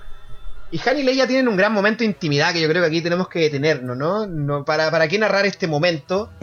Me encanta. Eh, Todos lo conocemos, weón. eh, en el que, bueno, básicamente lo que hacen es desnudarse. Aquí Han Solo tiene un acercamiento distinto con Leia y en vez de. mm, En vez de. de mm, ¿Cómo decirlo? De presionarla, ¿no? Eh, en una evidente honestidad le dice, puta. Igual te gusto a veces, igual crees que no estoy tan mal, pues, weón. Y ahí Leia también eh, cede y dice, sí, a veces estás bien, pues. Entonces, con este jueguito de irse dando concesiones, ¿cierto? Eh, la pareja tiene el que será su primer encuentro, su primer beso, ¿no? Eh, interrumpido después por, por Citripio, el alivio cómico de, de la escena, que me, me parece genial, muy en la línea de lo que es Citripio. Eh, y este significa también un, un gran giro dentro de la trama de, de Han y Leia, puesto que el amor ya. la tensión se corta, la tensión ya desaparece y. y se concreta. ¿Qué. ¿Qué piensan, muchachos, de este momento? Un momento que siempre quise reproducir en la vida real y lo logré. Eso no puedo decir. ¿Y, qué? ¿Y lo lograste? Lo logré. Qué grande, Gabriel. Pero. mm, Pero a nivel. A, ni- a nivel personaje, a nivel guion, ¿qué te parece? No, me parece bien, me parece... Es que también lo, lo miro dentro de como el arco de la película y siento de que como eh, viene el- las emociones se están trancando tanto y como que está ahí liberando, te la libera un poquito, te libera un poquito y después te la vuelve a trancar y como, ¡Uy! Dame más, dame... Y como que te va motivando de a poco. ¿Cachai? Porque ya viene, vienes con viene con Luke que está pasando todo este tormento en el en el pantano y como que puta la weá, estoy aquí, me quiero virar, weón, el pantano me tragó la nave, no me puedo ir, está este viejo tirándome toda la, sacándome la comida, weón. Que lo siga así como y Luke así como puta la weá, ya, voy para allá. Y después está ahí en el, volví al halcón y en el halcón seguís como en esta rutina así como que está todo mal y de repente como que le como cuando está todo mal así como puta, démonos un besito por último, un besito, un besito, un besito, y pero puta el beso penca, weón, así puta, salió todo mal igual, weón, porque no debí- porque sabéis que no te dar, darte beso en, es- en esos en esos en esos contextos, po, weón. Pero por lo mismo, porque esos contextos de depresión son los que al final empiezan a um, desnudar tu alma, y en este caso en la película desnudan tu situación. Como en el pantano, la presión ha desnudado a Luke, a, a que es un weón que está sumamente eh, flasheado con la revolución y cree que los revolucionarios son, son prácticamente gente que tiene unos six pack y una AK-47 y, y que son todos iguales al Che, ¿cachai? El, ninguna, ninguna conexión con la realidad. Claro, el- lo, esto- estos tipos que están ahora de, de Han y Leia, con la, la presión los empieza, a de- los empieza a desnudar a ellos y lo más rápido que los desnuda es, el- es que están teniendo están teniendo onda, pues. Sí, de obvio, pues. Todos sabemos que están teniendo onda. Llegó la presión, nos desnuda, pues. Es como. Ay, ya, pues, si ten- tenemos onda. Eso. Aníbal. O sea, más que agregar algo ahí como a, a la Andiwitz de Han y, y Leia. eh, eh, me, gusta Caleta Citripio, weón. es como, eh, como que le dan un papel súper bacán en esta peli que, que- que es como el, el- el pragmatismo, po, weón. Es como, oye, pónganse vivos, weón, nos viene persiguiendo el imperio, weón. Y está todo el rato en esa, po, weón. ¿Cachai? Y interrumpe el momento con, con una talla así, entonces eso, eso, eso me, me gusta caleta, weón, del personaje, weón. Como que le sacan trote, po, weón. No es solo la talla, no, no es solo el, el, el, el chistosito, po, weón, ¿cachai? El que sale con la talla, sino que igual tiene- cumple una, esa, esa, ese humor también cumple una función, po, weón, ¿cachai? No es el citripio de. de. Lo, del regreso. Ah, ¿cómo se llama la última? Hasta olvida el nombre, weón. De Rise of De, Skywalker. claro, de Rise Skywalker. Que tú. Ese citripio que habla así. Sí, a mí me gusta. a mí me, me- me gusta mucho el, el humor de Citripio, weón. Es como un weón tan pragmático y que no entiende de ironías, weón, por su condición de droide. Que. Claro, Que da risa, da mucha risa, weón. Es un weón que nunca entiende los contextos, weón. Solo entiende de protocolo, weón. Pero caché que es cuático porque eh, finalmente la función que cumple, por lo menos en las secuencias que hemos visto, eh, Citripio, y, y pese a que es la, como la cuota de humor, es también avisarte de que el weón está atento a toda la weá que está pasando, weón, ¿cachai? Como a- a- a- es agregar más tensión, pues, weón. Sí, pues. Tripio, Tripio siempre, está ba- siempre ba- baja información, weón. Claro, pues, weón. Pero Hola. lo hace. Lo hace chistoso, pero es información importante, ¿cachai? Que aporta más tensión, ¿cachai? Sí, de hecho, de hecho. De hecho, como que la. eh, la el gran rol de, de- en un momento es hasta silenciado por Han Solo, weón. De ir dando siempre las posibilidades negativas, weón, que tienen de, de, resol- de salir vivo de las situaciones, weón. Eh, a mí me gusta, weón, como que le da mucha personalidad. Lo, no sé si. Es como. Dale, dale. es como el video de la niñita que tiene al. que le está diciendo a la hermana que saque el perro delante de la estufa, weón.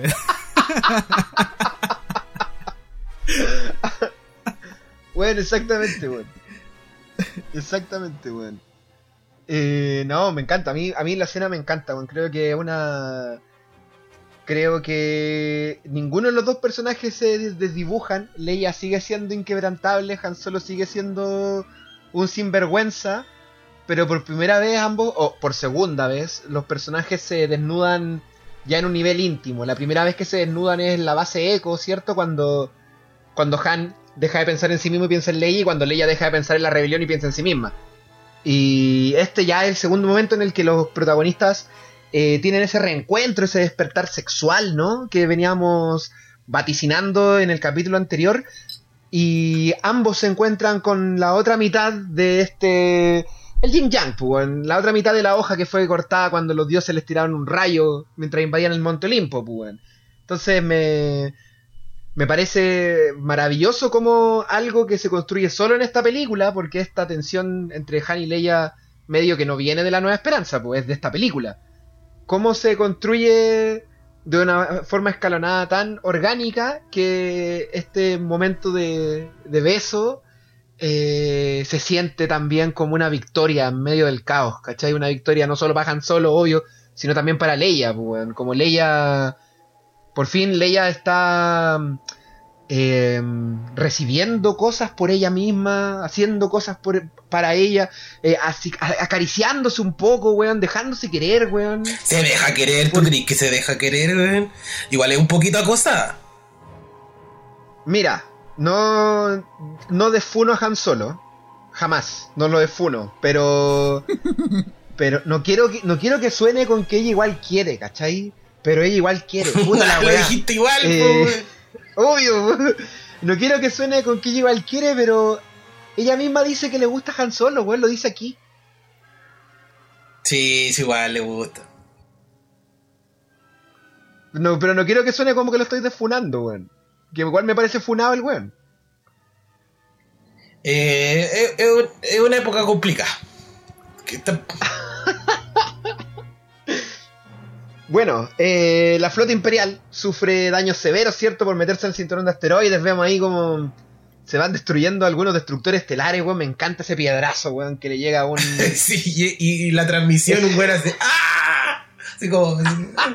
es demasiado. Con el medio delay, weón. Yo me acuerdo que cuando la vi, la, la, la vi en el cine con mi mamá fue como, ¿qué fue eso? Así, ¿o qué? Fue como, dice lo mismo que yo, así como, no me lo vi venir. Es, es como, es como una talla prácticamente, así.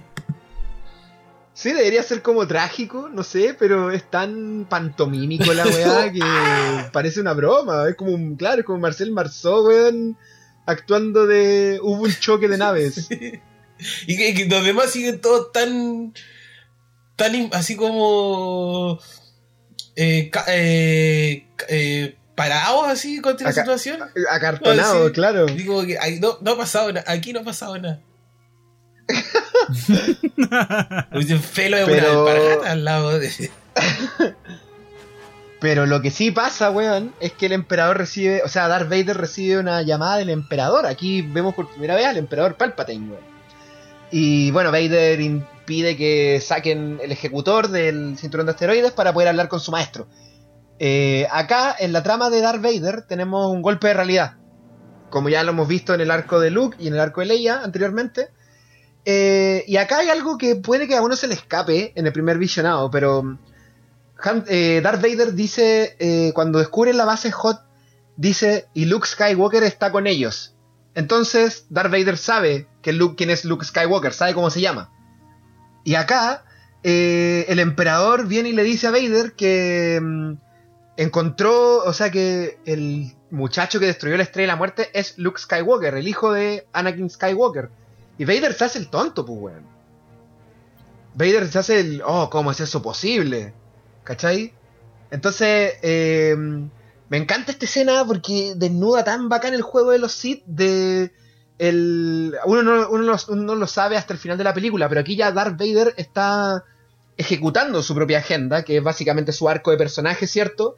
Que es eh, atraer a su hijo al lado oscuro, pero no para, para convertirlo en un aliado del emperador, sino para utilizarlo para derrocar al emperador. Entonces aquí Vader se hace el sorprendido y el emperador que le, le ordena que mate a, Ana- a Luke, eh, Vader lo convence de que lo traigan al lado oscuro para convertirlo en un aliado, weón.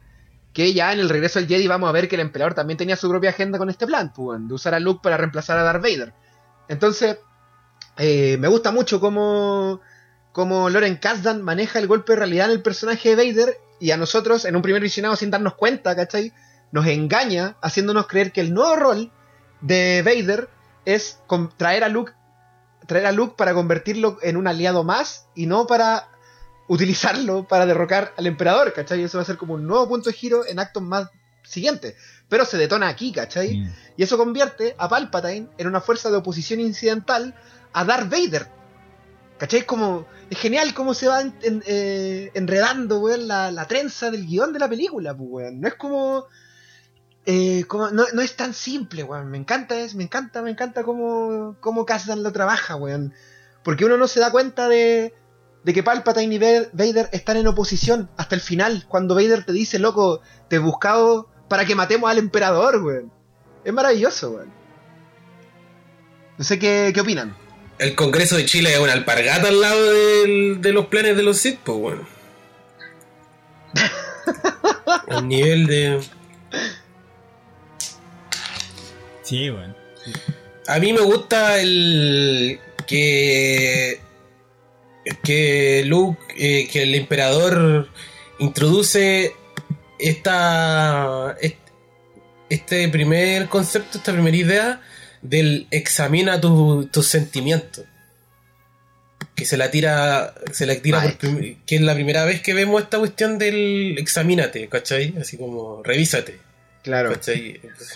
Que algo muy, muy que después lo va a ser muy Sith constantemente y que va- la va a usar así mucho en, en el regreso del Jedi, pero aquí es la primera vez que se la tira a alguien y eh, revísate, po, de que eh, ve tus sentimientos al, contra este joven Skywalker y hace algo con ellos, weón. porque tenéis que matarlo. Claro, claro. De hecho, con eso ya Vader, como decíamos, asume cierto este compromiso que es traer a Luke al lado oscuro y reafirma su nuevo rol como maestro o verdugo de Luke, porque dice, se unirá o será destruido. Claro. Sí, yo creo que aquí juega, el- juega la apuesta de Vader del, de que el Luke es poderoso, entonces él va a poder derrotar al, al emperador, ¿cachai? Y el emperador se, se- se- siente más se siente tan poderoso que sabe que siente que va a poder controlar a Luke. ¿cachai? Ahí están jugando a una apuesta. ¿cachai? Es que claro, este Luke, este Luke aún sigue siendo débil, pues, es controlable este Luke. pues, Sí, pero eh, es un cheque a fecha. Exactamente. ¿Qué piensa usted, lo- Mandaloriano, querido? Lo que me gusta, weón, es cómo se va escalando en, en cómo en este juego de, de, mm, político, se podría decir, como finalmente la rebelión, o sea, para el imperio a nivel bélico es importante acabar con la rebelión, ¿cachai? Fin, no hay más complejidad. Si, si, si lo tenemos delante le vamos a disparar con todo y vamos a acabar como sea, ¿cachai? Y a la vez la rebelión es arrancar de estos weones y en algún momento poder eh, destruirlos también, ¿cachai? Como a nivel macro. Claro. Pero a, me- a- a medida que vamos avanzando en la historia, vamos, nos damos, nos vamos como vamos descubriendo en el fondo que las intenciones como más entre más como nos adentramos dentro del imperio o de la rebelión, las intenciones de todos son más sutiles, ¿cachai? Hasta llegar al- a, esto, a, este, a este encuentro con el, con el de Vader con el emperador, que, mm, que hasta se- eh, visualmente es súper sutil, pues bueno, es Vader posándose frente- en una en una plataforma, ¿cachai? Que activa un- una, una luz, ¿cachai? Y que sale Una, cabe- una Eh, cabeza gigante, weón. Darth Sidious, pero es una luz, pues, es una proyección, pues, ¿cachai? No es el loco, Claro. ¿cachai? Eh, También es, hasta, hasta en eso hay cuidado, ¿cachai? Y que finalmente las intenciones de, de Sidious, pese a que son, sub, son malignas, ¿cachai? Eh, son sutiles. ¿cachai? Van más allá de que, ah, no, mata, este- mata a estos huevones, destruyan a esto, tienen una bomba acá, destruyen- no. Es como, huevón, sentimientos, pues, weón. Weá, esa, esa weá me parece increíble, weón. Cómo va escalando en, en las intenciones de los personajes, weón. Sí, eh, eh, me, me, me detengo en algo que dijiste del macro y del micro, y que también creo yo que se, se condice mucho en el cómo la película está estructurada, en el sentido de que efectivamente, así como las intenciones de ambos bandos son súper macro, aplastar a la rebelión y escondernos hasta que les podamos dar un golpe definitivo al imperio, eh, partimos también desde algo súper macro, una gran batalla, ¿cachai? Planetaria, la gran batalla de Hot, weón, y de- a medida que va avanzando la trama nos vamos yendo hacia una hacia un nivel de acción mucho más micro, mucho, de hecho no vemos a la rebelión nunca más, pues, weón, hasta el final, pues, weón. Y, y todo Claro. se reduce a conflictos internos, ¿cachai? Traiciones, eh, eh, lidiar con la, con la oscuridad interior, ¿cachai? Incluso el, el último enfrentamiento que es un mano a mano entre dos personas que realmente pueden definir, weón, el curso de la galaxia, eh, es algo súper pequeño y algo súper personal y es profundo en nivel personales más que en niveles macro, ¿cachai? Y en ese, se- en, en ese Sí, po. sentido se marca mucho el tono de, de lo que quiere narrar la película, pues, weón. Y también se condice con lo que tú muy bien hiciste notar de cómo el guion te va revelando las agendas de cada uno de los personajes, pues. Claro. Y, es como el efecto torque, po, weón. Como. Como estas sutilezas van generando una- un, todo el- el- la cadena de eventos que termina siendo este macro que es la- la- lo que presentan al, al principio de la película. No, increíble. Increíble, ¿eh? esta, esta escena a uno se le puede pasar un poco por...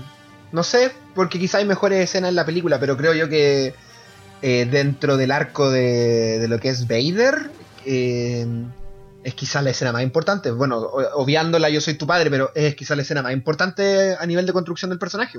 Claro, es que tampoco tiene tanta. eh, eh, eh, bien eh, acotado la, la, la construcción de personaje de Vader en, en- en las películas. Sí, es, acotada, pero creo yo que es muy efectiva. Sí, pues no, totalmente. Muy efectiva.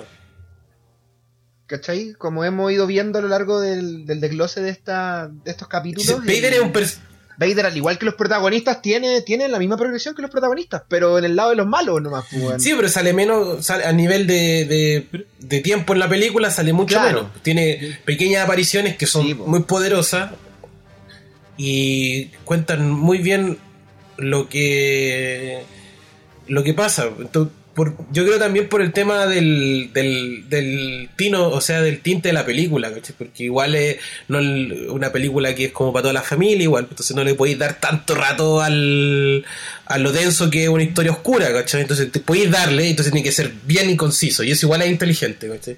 Por eso después se pierden más en construir una escena con, con un gag entre medio, con entre mm, eh, Han y Leia, ¿cachai? O, o- o darle una conversación más larga a Luke con Yoda, eh, porque es- son más para un, Claro. un público más familiar. Si se hubieran dado así como un, no sé, pues eh, evaluando al personaje de Vader, ¿cachai? Si nos vamos así en, en una profundidad ahí, se podría haber perdido el tinte de la película y no es lo correcto. Por eso el nivel de acotado que sale Vader es súper bueno, está muy bien trabajado y eso es bacán. Ahora Vader también es un personaje muy interesante, o sea, por ejemplo, en Rogue One eh, aparece cinco minutos y weón, te levanta la película, te la levanta así, eh, la película venía bien y te, la tira la, ah, te la sube así. ¿Cachai? Porque tiene todo esto construido, los, ruiditos, el traje, tiene muchas cosas de donde sacarle. Claro. Está, construido en- con muchos detallitos sutiles que, que, que, mm, en el fondo expresan una historia muy larga. ¿cachai? El personaje ha tenido que pasar por muchas cosas antes de llegar a esto. Ah, como weón, tiene una, un, un, un- una persona dentro de un traje que lo mantiene vivo. ¿cachai? Tuvo que pasar por caleta para llegar a eso. ¿cachai? No, Vader, no sé, ah, no sé ustedes, pero mm, por lo menos cuando era chico, y bueno, ahora que soy grande también, bueno. eh, mis inclinaciones de fanatismo siempre fueron más hacia Vader que hacia los héroes, weón. Como, no sé si quise ser Han Solo cuando chico, o Luke, weón. Como que me gustaba mucho más el sable rojo, weón. Eh, dibujaba el casquito de Vader, no voy a dibujar a Luke, soy un niño, no sé dibujar caras, pues, weón. Entonces dibujaba el casquito de Vader, pues, weón. Como que... Qué extraño, weón, el fenómeno de Vader, porque más encima en A New Hope, medio que no es un personaje, pues, weón. Vader está ahí, sale como 8 minutos. No hace mucho, pues, weón. El malo, ¿no? Es un weón, El claro, malo. es un weón nomás, pues, weón. Que ahorca gente, weón. Pero Claro. aquí agarra una densidad maravillosa, weón. Maravillosa, maravillosa. Creo que uno de los personajes más complejos. Y de hecho, y está construyendo como sería eh, finalmente el- la tónica y la, el círculo constante de los Sith, ¿cachai? El- esta película como que eh, Sí, al mismo tiempo de que te está contando una buena historia, está cementando una parte importante del universo de Star Wars. Al expandirlo. La Sí, primera pues, que lo expande.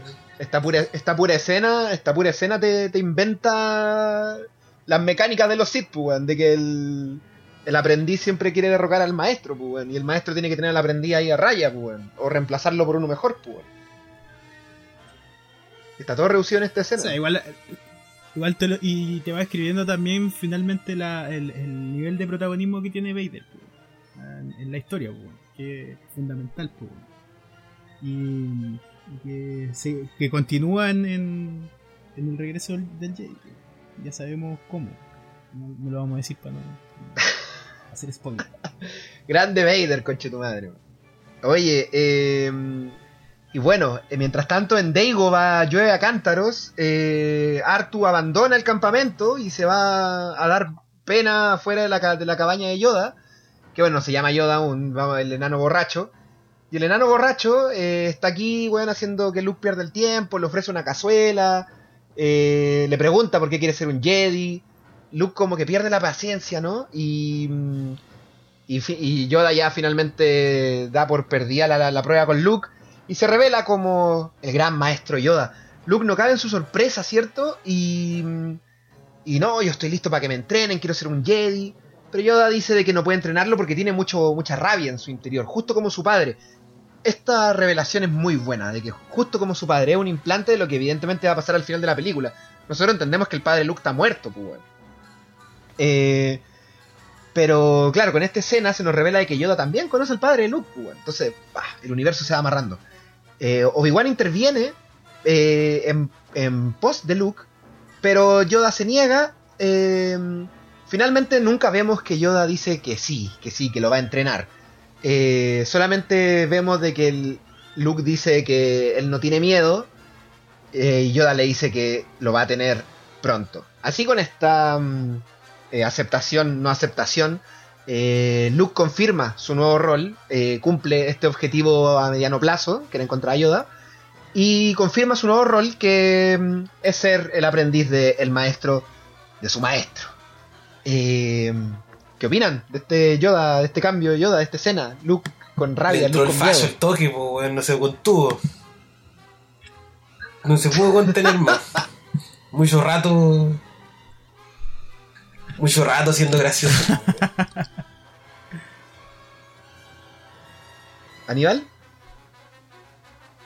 No, no, a mí me llama la atención como, o sea, como para aportar eh, el, el- como, como te presentan también Dago, como donde vive Yoda, ¿cachai? También tiene una importancia, ¿cachai? Y por ejemplo, aparece Ben, si no me equivoco en esta escena, o habla, Habla.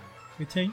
Como cualquiera, weón, así como que hay una conexión Permanente. es súper así, claro, constante con, con la fuerza, weón, en este planeta donde vive Yoda. Y como que Luke así como que, oh, ¿dónde está, Ben? Dile que, dile que, que me entrene, po, weón. ¿Cachai? Eso es bacán, pues, weón. Y Yoda como... O sea, la, la importancia del planeta, o el lugar físico donde, donde habita Yoda, po. Sí, porque de hecho después vamos a ver pronto que tiene más conexión con la fuerza de lo que pensamos. Claro. Por otro lado, cierto, seguimos, los imperiales están bombardeando los asteroides. Y Han y Leia descubren que unos murciélagos, los Minox, se están comiendo los cables del halcón. O sea, todo mal. Salen a matar a los Minox y les disparan. Hay un. Hay un pequeño enfrentamiento aquí con estos monos. que son como- En el making of se ve que lo- lo- la gente como que sacudía unas banderas delante de las cámaras, weón. Que eran como las alas pasando, weón. Me encanta lo artesanal de todo esto, weón. Y. Y a través de estos disparos, ¿cierto? El, el asteroide se sacude. Y Han solo sospecha de que, bueno, sospecha de que efectivamente están dentro de una criatura. Aquí viene el golpe de la realidad de esta subtrama. Que deben escapar de la criatura. Como Jonás, Pinocho y todos los mencionados escaparon dentro del vientre de las criaturas.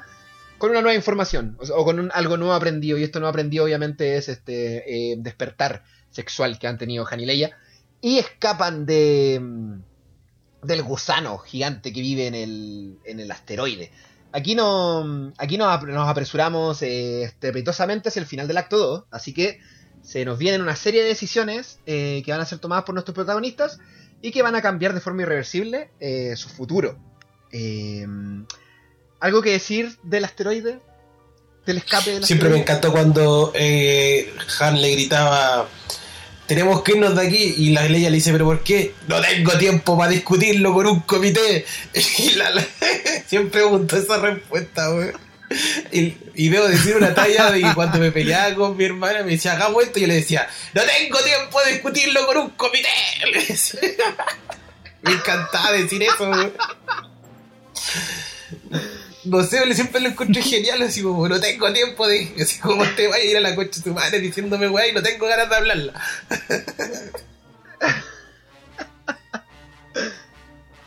A mí me- gusta que salen. Hay una estupidez, weón. Pero me gustan los bombarderos que salen, los bombarderos Tai, weón. Son tremenda nave, weón. Siempre. Siempre quise tener uno de juguete, weón. Pero a Serena no llegaban. Ningún juguete. Eh, son bacanes, me gusta mucho el diseño, weón. De esa nave culiada, weón. Sí. Sí, yo a mí me gustaba eh, cuando jugaba, tenía un juego de computador de, de naves de, de Star Wars, no recuerdo su nombre. Y me gustaba cuando tenía que hacer la misión de parte del Imperio y, salía- y tenía que bombardear con esas weas. ¿Cuál habrá sido el Yo creo que era? TIE Fighter. ¿Habrá sido el juego? No recuerdo el nombre. Como, como no, noventero, ¿no? No, como del 2000 y tal, algo. 2000 y algo. Era, era. La verdad es que era un juego de PlayStation, parece. Y yo lo tenía como craqueado para el computador. Ah, puede haber sido un Battlefront, alguna Sí. wea así. No sé. No sé. Eh. Eh, Sí, po. No, no, dale. eso nomás porque.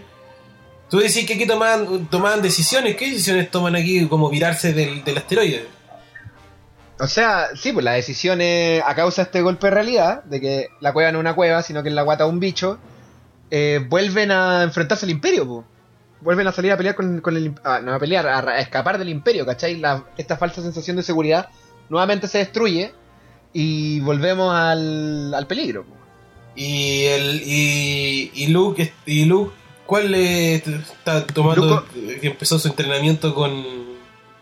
Ah, no, porque. Sí, pues, eso no, es una, eso no es una decisión de Luke, weón. pero la decisión de Luke es seguir a Yoda al principio, ese golpe de realidad de Luke. Seguir a Yoda cuando este weón todavía no sabemos que es Yoda y le dice, weón, yo te llevo. Y Luke dice, bueno, ya vamos. Y finalmente descubre a su maestro. Ahora vamos a encontrar la decisión sí final de Luke, con la que cerramos su acto. O sea, con la que Claro, que aquí. con la que Que cerramos aquí acá, está trotando, sale, está trotando con, con Yoda. Y como que siente, el- siente una energía y se va como a meter a un lugar que no tiene que meterse. Claro. Acá em- empieza el, el entrenamiento de Luke, pues, y el entrenamiento es físico y mental. Yoda. Yoda le tira ahí hartas máximas sobre la fuerza. Me gusta caleta este Yoda, ¿cómo decirlo? Este Yoda místico, weón. Es como algo que creo que el Yoda de las. Esto sí, el Yoda de las precuelas no lo tiene, weón. El, mis- el misticismo, weón. Eh, ¿Cachai? Como el weón habla le habla del lado oscuro, el weón está todo el rato hablándole del lado oscuro, porque bueno, asumo que Yoda sabe de que Luke se va a enfrentar al lado oscuro, si por algo lo lleva a la caverna, pues weón. Entonces, de que el lado oscuro no es más poderoso, pero de que está ahí, ¿cachai? El camino fácil, como le ocurrió al aprendiz de Obi-Wan, ¿cachai? Y finalmente lo deja ahí, pues weón, en su nueva prueba, que es la caverna, que es la caverna poderosa del lado oscuro, ¿cierto? Eh, y esta escena es tremenda, weón. Eh, Yoda le dice que, entre sin las armas, que no es algo menor que entre sin las armas porque no las va a necesitar, porque lo, lo que va a encontrar dentro de la caverna es lo que él lleve consigo. Y Luke lleva sus armas, pues, weón. lleva oscuridad, lleva violencia, lleva miedo, pues, weón, lleva rabia, que es precisamente lo que le dijo Yoda. pues, weón. Eh, y en la caverna, bueno, todos sabemos lo que pasa. En la caverna eh, se enfrenta con el, con el lado oscuro. El lado oscuro le manifiesta a Darth Vader. eh, y hay un duelo ahí eh, entre Darth Vader y Luke, un Luke aterrado, ¿cierto? Esta sería la. Esta sería. El, ca- en el caso del arco de Luke, el, el meterse al vientre de la ballena, meterse a la caverna en lado oscuro, que es básicamente su propio subconsciente, su propia oscuridad, ¿no? Eh, derrota a. Derrota. Está muy asustado, ¿cierto? Eh, ahí Mark Hamill creo que se luce mucho. Derrota a Vader, lo decapita y. mm, Y nada, pues bueno, aquí eh, descubrimos de que eh, Vader bajo el casco está la propia cara de Luke Skywalker. Esto, cuando niño quizás yo no lo entendí mucho, pero ahora de grande evidentemente evidencia, ¿cachai? El, el miedo que puede sentir Luke de quizá él volverse alguien como Vader o de que la oscuridad, ¿cachai? Que, que vive el Luke finalmente va a ser quizás su mayor enemigo, pues. Y esa oscuridad obviamente es una manifestación del miedo, la rabia y todas estas cosas que son caminos hacia el lado oscuro, pues. Aquí creo que todos tenemos algo que decir, ¿no? Sí, el. Que, dale Aníbal nomás. Yo después. No, dale, porque dale, siempre no, no, interrumpo yo, así que dale tú. Adelante. No, o sea, es que a mí esta escena me encanta, weón, porque encuentro que, mm, que es como la, la primera vez que en Star Wars veis una weá tan evidentemente metafórica, weón. Es como así ya... eh, es la parte como más así en la que tú puedes decir ya esta weá es el mito del héroe ya moderno, ¿cachai? Eh, la pelea con Vader y que el loco lo mata, o sea, le corta la cabeza, la weá explota y es el mismo. Esa weá no es para niños, o, o- o no. O, no, para los niños Disney, ¿cachai? Es, es una weá súper profunda, po, weón, ¿cachai? Es un bolón, ¿cachai? Es casi de- como una como de cine cine independiente la weá así ¿cachai? Y, y eso me encanta weón que en- en una película tan taquillera te presentan una weá tan Igual no subestimé a los niños Disney del años, de los años. Este, ¿De qué año salió? ¿70 y cuánto? 80. 80. No, eso, no subestimé, Sí, o sea, vienen, no, siempre vienen de Dumbo, ¿cachai? O sea, la- vienen de, de unos flashazos igual brígidos eh, en esa época. Sí, en realidad, ca- caí como en el espacio común de como de, de, de- de decir que porque es para niños es, eh, es como menos interesante, pues bueno, pero a lo que voy es como que a- al- eh, es, es como a nivel de imagen, es como lo que yo siento que es más evidentemente metafórico en Star Wars, ¿cachai? Como que es una, es como una... mm, eh, es una visión que está teniendo el loco, ¿cachai? Es una. Es una.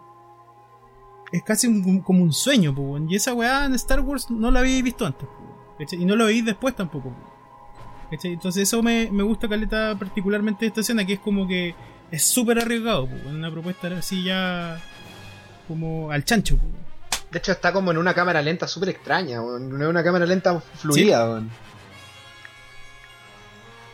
Sí, y a nivel, bueno, a nivel guion, sin duda, acá cerramos el acto 2 con Luke, pues, ¿cachai? Porque, bueno, al, al Luke tomar esta decisión de no hacerle caso a su maestro y llevar consigo sus armas emocionales, que es la rabia y el miedo, y sus armas físicas, la pistola y el sable de luz, eh, Luke cae en cuenta de que finalmente el enemigo no es exterior, sino que es el enemigo interior, ¿cachai? El enemigo está en él, pues. Eh, este, golpe de la este golpe de realidad lleva a Luke a, mm, someterse a un nuevo compromiso, pues, frente a su nuevo rol. Su nuevo rol, cierto, era convertirse en un Jedi a través de las enseñanzas de, de Yoda. Y este nuevo compromiso implica en que Luke no puede caer al lado oscuro, como le pasó al aprendiz Claro. de Obi-Wan, pues. Eh, con este segundo fracaso, porque bueno, el primer fracaso, eh, ser muy mala onda con la versión borracha de su maestro, y con este gran fracaso que Luke tiene en, en, en la, en la cueva del lado oscuro, se cierra el, el acto de nuestro protagonista, se cierra la trama principal en este acto 2, ¿cachai? Sellando eh, lo que será una seguidilla de fracasos de Luke Skywalker hasta el final de la película. Aquí Luke ya no tiene ninguna victoria. De hecho, Luke no ha tenido ninguna victoria en toda la película. Su única victoria es haberse, haberle cortado la mano a un Wampa, weón. Todo lo demás son puros fracasos, weón. Bueno, igual Eh, derribó bueno. los los AT-AT de forma efectiva. De Ah, forma Ah, igual derribó uno, sí, es verdad. Sí. Claro, la idea es de él, claro, sí, destruyó otro con una granada, bueno, sí puede ser. Puede ser. El pilar solidario ahí de las victorias de Luke. Eh, bueno, entonces con este... ¿Ah? el, el beso de Leia también tam- no cuenta como un triunfo, digamos, po, porque es hermana.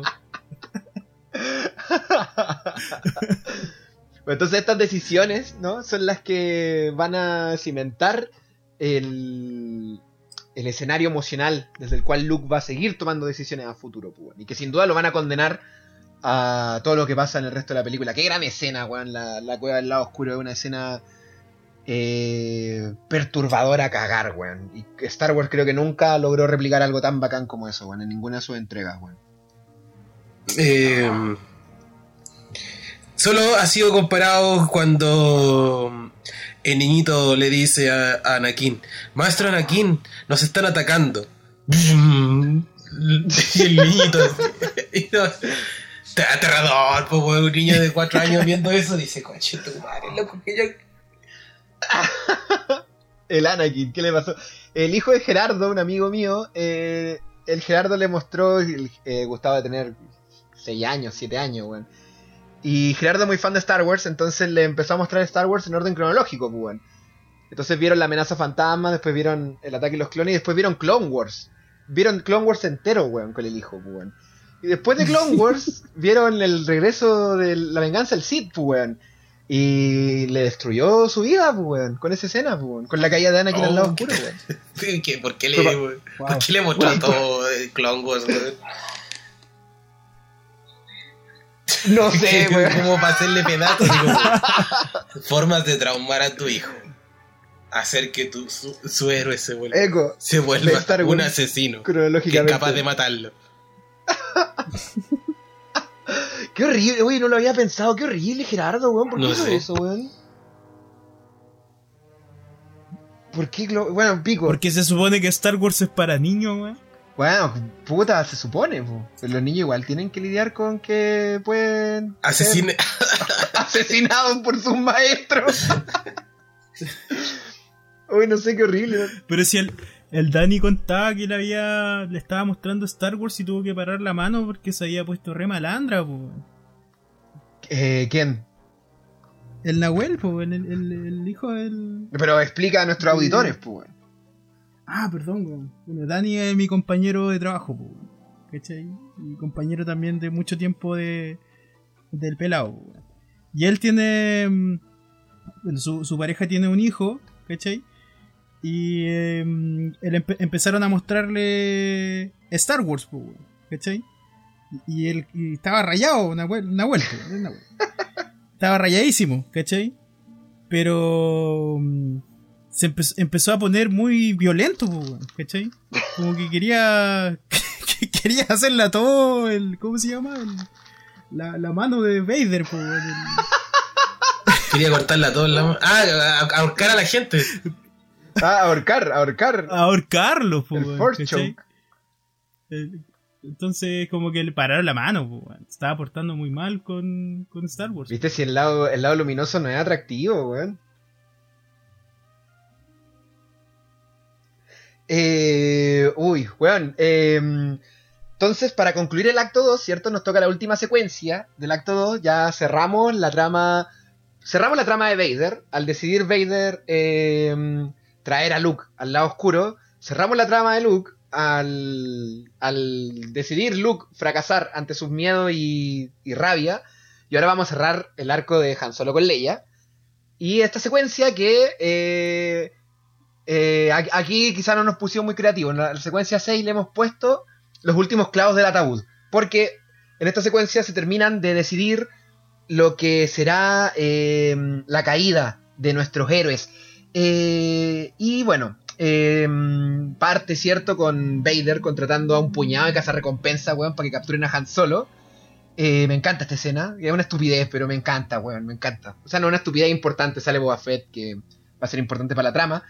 Pero es otra calada de marcianos que salen ahí, weón. Mi favorito es Bosk. De toda la época, de todo, de todos los El- de todo de. Fox, Eh, weón. el, el Trandochano, weón, el reptil ese que sale, es, es- lo enfocan y hace es mortal, weón.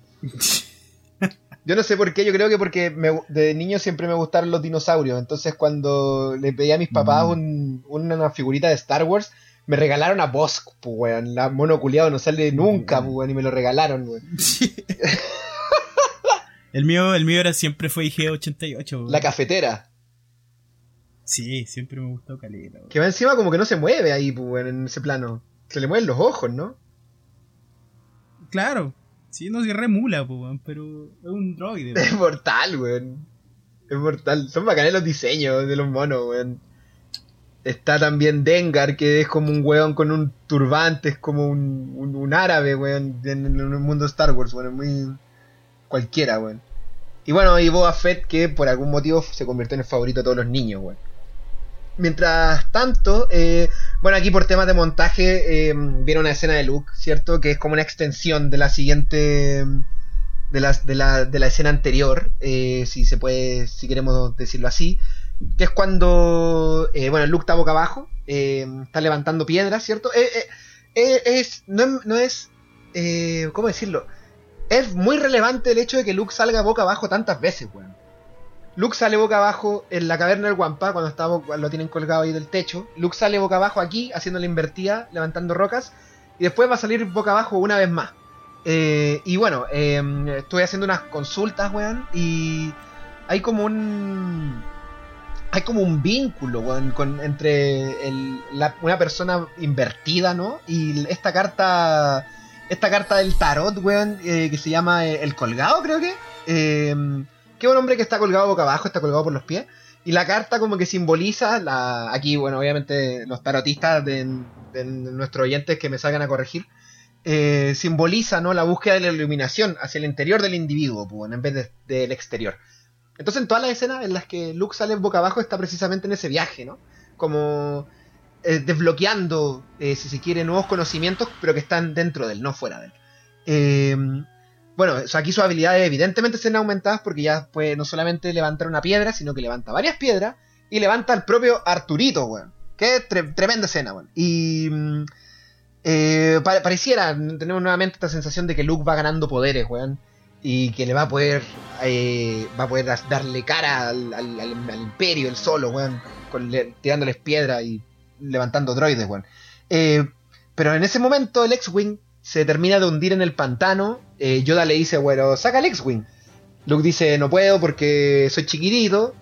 Y Yoda le da una lección eh, suprema de lo que es la fuerza. Creo que es la, la- lección más linda de lo que es la fuerza la, la dice aquí Yoda, weón, cuando dice que la fuerza está en todo, ¿cachai? En, en, en- en la piedra, en el árbol, en el pantano, en el X-Wing, weón, y que no tiene que jugar por el, por el tamaño, weón, porque si la, la fuerza es tu aliada, eh, tienes como aliado a alguien poderoso, pero Luke trata de sacar el, el X-Wing y finalmente Oh, te falla. puta Luke, culiao, weón. Eh, Ah, ash-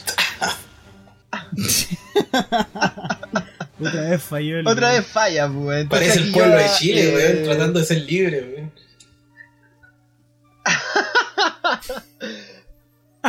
Aquí, entonces Yoda, al ver que su aprendiz ha fallado por tercera vez en menos de 20 minutos, le dice, no le dice nada y viene y saca el X-Wing, sin arrugarse. Y Luke le dice, no puedo creerlo, y Yoda le dice, por eso es que fallas. A mí esa frase me demuele, weón, hasta el día de hoy, weón. Sí, weón. Oye, pero ¿y el, el hazlo o no hazlo? Como no lo intentes. Ah, muy bueno. el- Es, Es es fallo, rara po, esa weón. frase, weón. Fallo, po, weón. Son pobres porque son pobres. Es como. Eh, ya, y. Como que. ¿Qué hago, po, weón?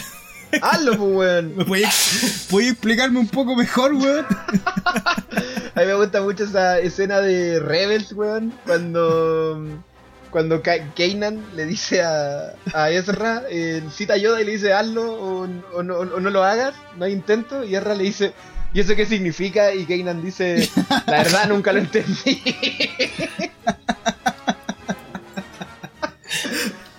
Eh, eh, Es muy es real, es muy real. Eh, sí, es rara esa escena, weón, pero no puedo creerlo y por eso es que falla, a mí me parece maravilloso. Sí, eso sí, Eso sí, weón. Sí, la, A mí el, el, eh, la otra es como que Lucas quiso meterlo. se puso misterioso nomás. Y, y Castana fue como ya, ya, weón. Es como que lo, lo tipió, ¿cachai?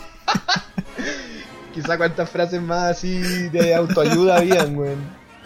El culiao. Así como puta, Lucas culiado, weón.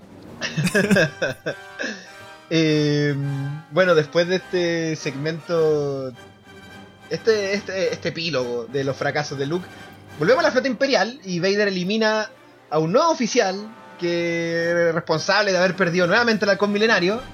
Eh, Vader aquí, Vader, weón, qué miedo trabajar en el imperio, weón. Como el único lugar en el que no me gustaría que hubiera meritocracia en el imperio, weón. Eh, y bueno, eh, Han Solo... Debo eh, decir que igual te saltaste esa escena anterior donde como que Han eh, desaparecen y se les pierde a este, a este oficial y, le, y el oficial le dice así como a un subordinado dice bueno voy a ir a enfrentar a Vader y todos así en el cine tienen que haber estado Ah, como- tenés razón, tenés razón, eso, eso, eso pasa antes de, que, claro, de lo y digo está weón. infinado amigo así como ca- caminaste A ver, dice, le dice como, bueno, yo le explico, Vader va a entender, weón. Y después corte, Claro, y aquí sale efectivamente corte Finado, el loco está agonizando así en el piso. y- Vader culiado, weón. Maestro, weón. Viste, por eso no le gusta a Vader, weón. Hacer lo que uno, lo que uno quiere hacer, weón. Como, weón. Inútil, chao. Ahorcado. Listo. Next. No, y- Estoy ahí, weón. encima que le dice como, acepto sus disculpas, Capitán Nida. Así como, y el loco está muerto. La comedia de los Sith, weón.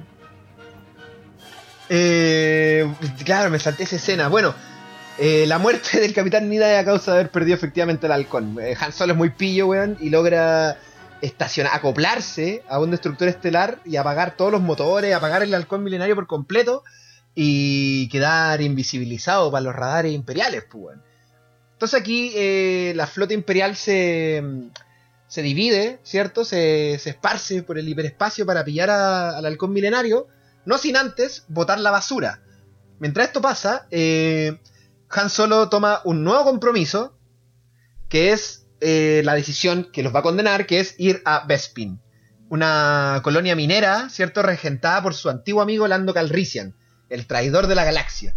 Esta decisión, eh, de que de nuevo, eh, el compromiso en el, en el final del acto 2 del, del arco de Han y Leia, eh, es una decisión irreversible y que eh, va obviamente condenar a nuestros, a nuestros héroes a, a lo que sabemos que va a pasar después. Eh, con esto nuestros protagonistas asumen un nuevo rol que es buscar refugio en Bespin y eh, la subtrama progresa, se sueltan con la basurita, ¿cierto? Y van rumbo a Bespin, se demoran un montón, van sin velocidad luz y son perseguidos por el Esclavo 1, la nave de Boba Fett. Qué terrible, grande Boba Fett. Aquí se cierra el acto 2 con eh, la siguiente forma, ¿cierto? Luke eh, hace que desnuda su desnuda su- sus debilidades, sus fragilidades, ¿cierto? Y sus miedos e incredulidades lo hacen fallar en todas las pruebas que Yoda le pone. Asimismo, lo condenan a verse seducido por el lado oscuro, que es lo que vamos a ver que pasa en el siguiente acto. Por otro lado, Han y Leia, tratando de ocultarse del imperio, eh, fracasan y buscan eh, refugio en la colonia minera de Bespin, después de haber encontrado refugio emocional entre ellos mismos. Y Vader, por otro lado, revela sus planes de traer a Luke al lado oscuro y volverlo su aliado. Asimismo, como de que tenemos por fin humanizado a Darth Vader. A pesar de que siga matando oficiales, a nadie le importan los militares. Eh, así termina el acto 2. Es un acto medianamente largo, pero que sin duda nos introduce y como les decíamos al principio, nos sitúa, ¿cierto?, el escenario en el cual vamos a jugar en los próximos tres actos, 3, 4 y 5, que son breves, pero son muy intensos. Eh, oye, aprovechando que se acabó el acto, Gabriel, tenemos que saludar a las personas que nos escribieron en el capítulo anterior, weón. Eh, ya, tenemos eh, un saludo de Dani88 que nos dijo bacán, ahora sí, porque el video estuvo con problemas y no se podía escuchar, pero gracias Dani por confirmarnos que ahora sí se puede. También Rodrigo Uma que dijo que nos va a escuchar mientras trabaja, espero que te haya ido muy bien y que eh, no te hayas distraído mucho. Kiv nos dejó dos comentarios. Eh, el más largo, ¿cierto? En el cual nos cuenta de que, bueno, no vivió tampoco la, el boom de la trilogía original. Nosotros tampoco lo vivimos, Kiv, bueno, nosotros vimos... Somos, somos camada de las precuelas, nos tocó ver la trilogía original reestrenada, pero puta... Yo tenía 10 años cuando salió La amenaza fantasma, weón. Tampoco era un weón muy viejo, weón. Eh, y bueno, nos comparte su experiencia, ¿cierto? Viendo, viendo las películas de Star Wars y cómo aparentemente, eh, a causa de su déficit atencional infantil, nunca como que quedó muy atrapado con la saga, salvo con el Imperio Contraataca, la cual, en sus propias palabras, nunca, nunca la suel nunca lo soltó. Eh, maravilloso, maravilloso, maravilloso. Te mandamos un saludo muy grande, Kip, y nos cuenta de que eh, nos, nos recomendó, ¿cierto?, a Gabriel y a mí una cumbia, o sea, nos dedicó una cumbia, porque nosotros para él somos los típicos buenos buenos para la pachanga, que puede ser verdad o no, y que el Esteban es el conductor designado. Que por eso le había dedicado una canción de Congreso. Eh, que yo creo que puede ser una aproximación medianamente real a lo que ocurre la verdad. El Esteban debería manejar, básicamente. Eh, Lo gracioso es que lo único, sabe- lo no gracioso sabe es que lo único que maneja soy bicicleta, yo.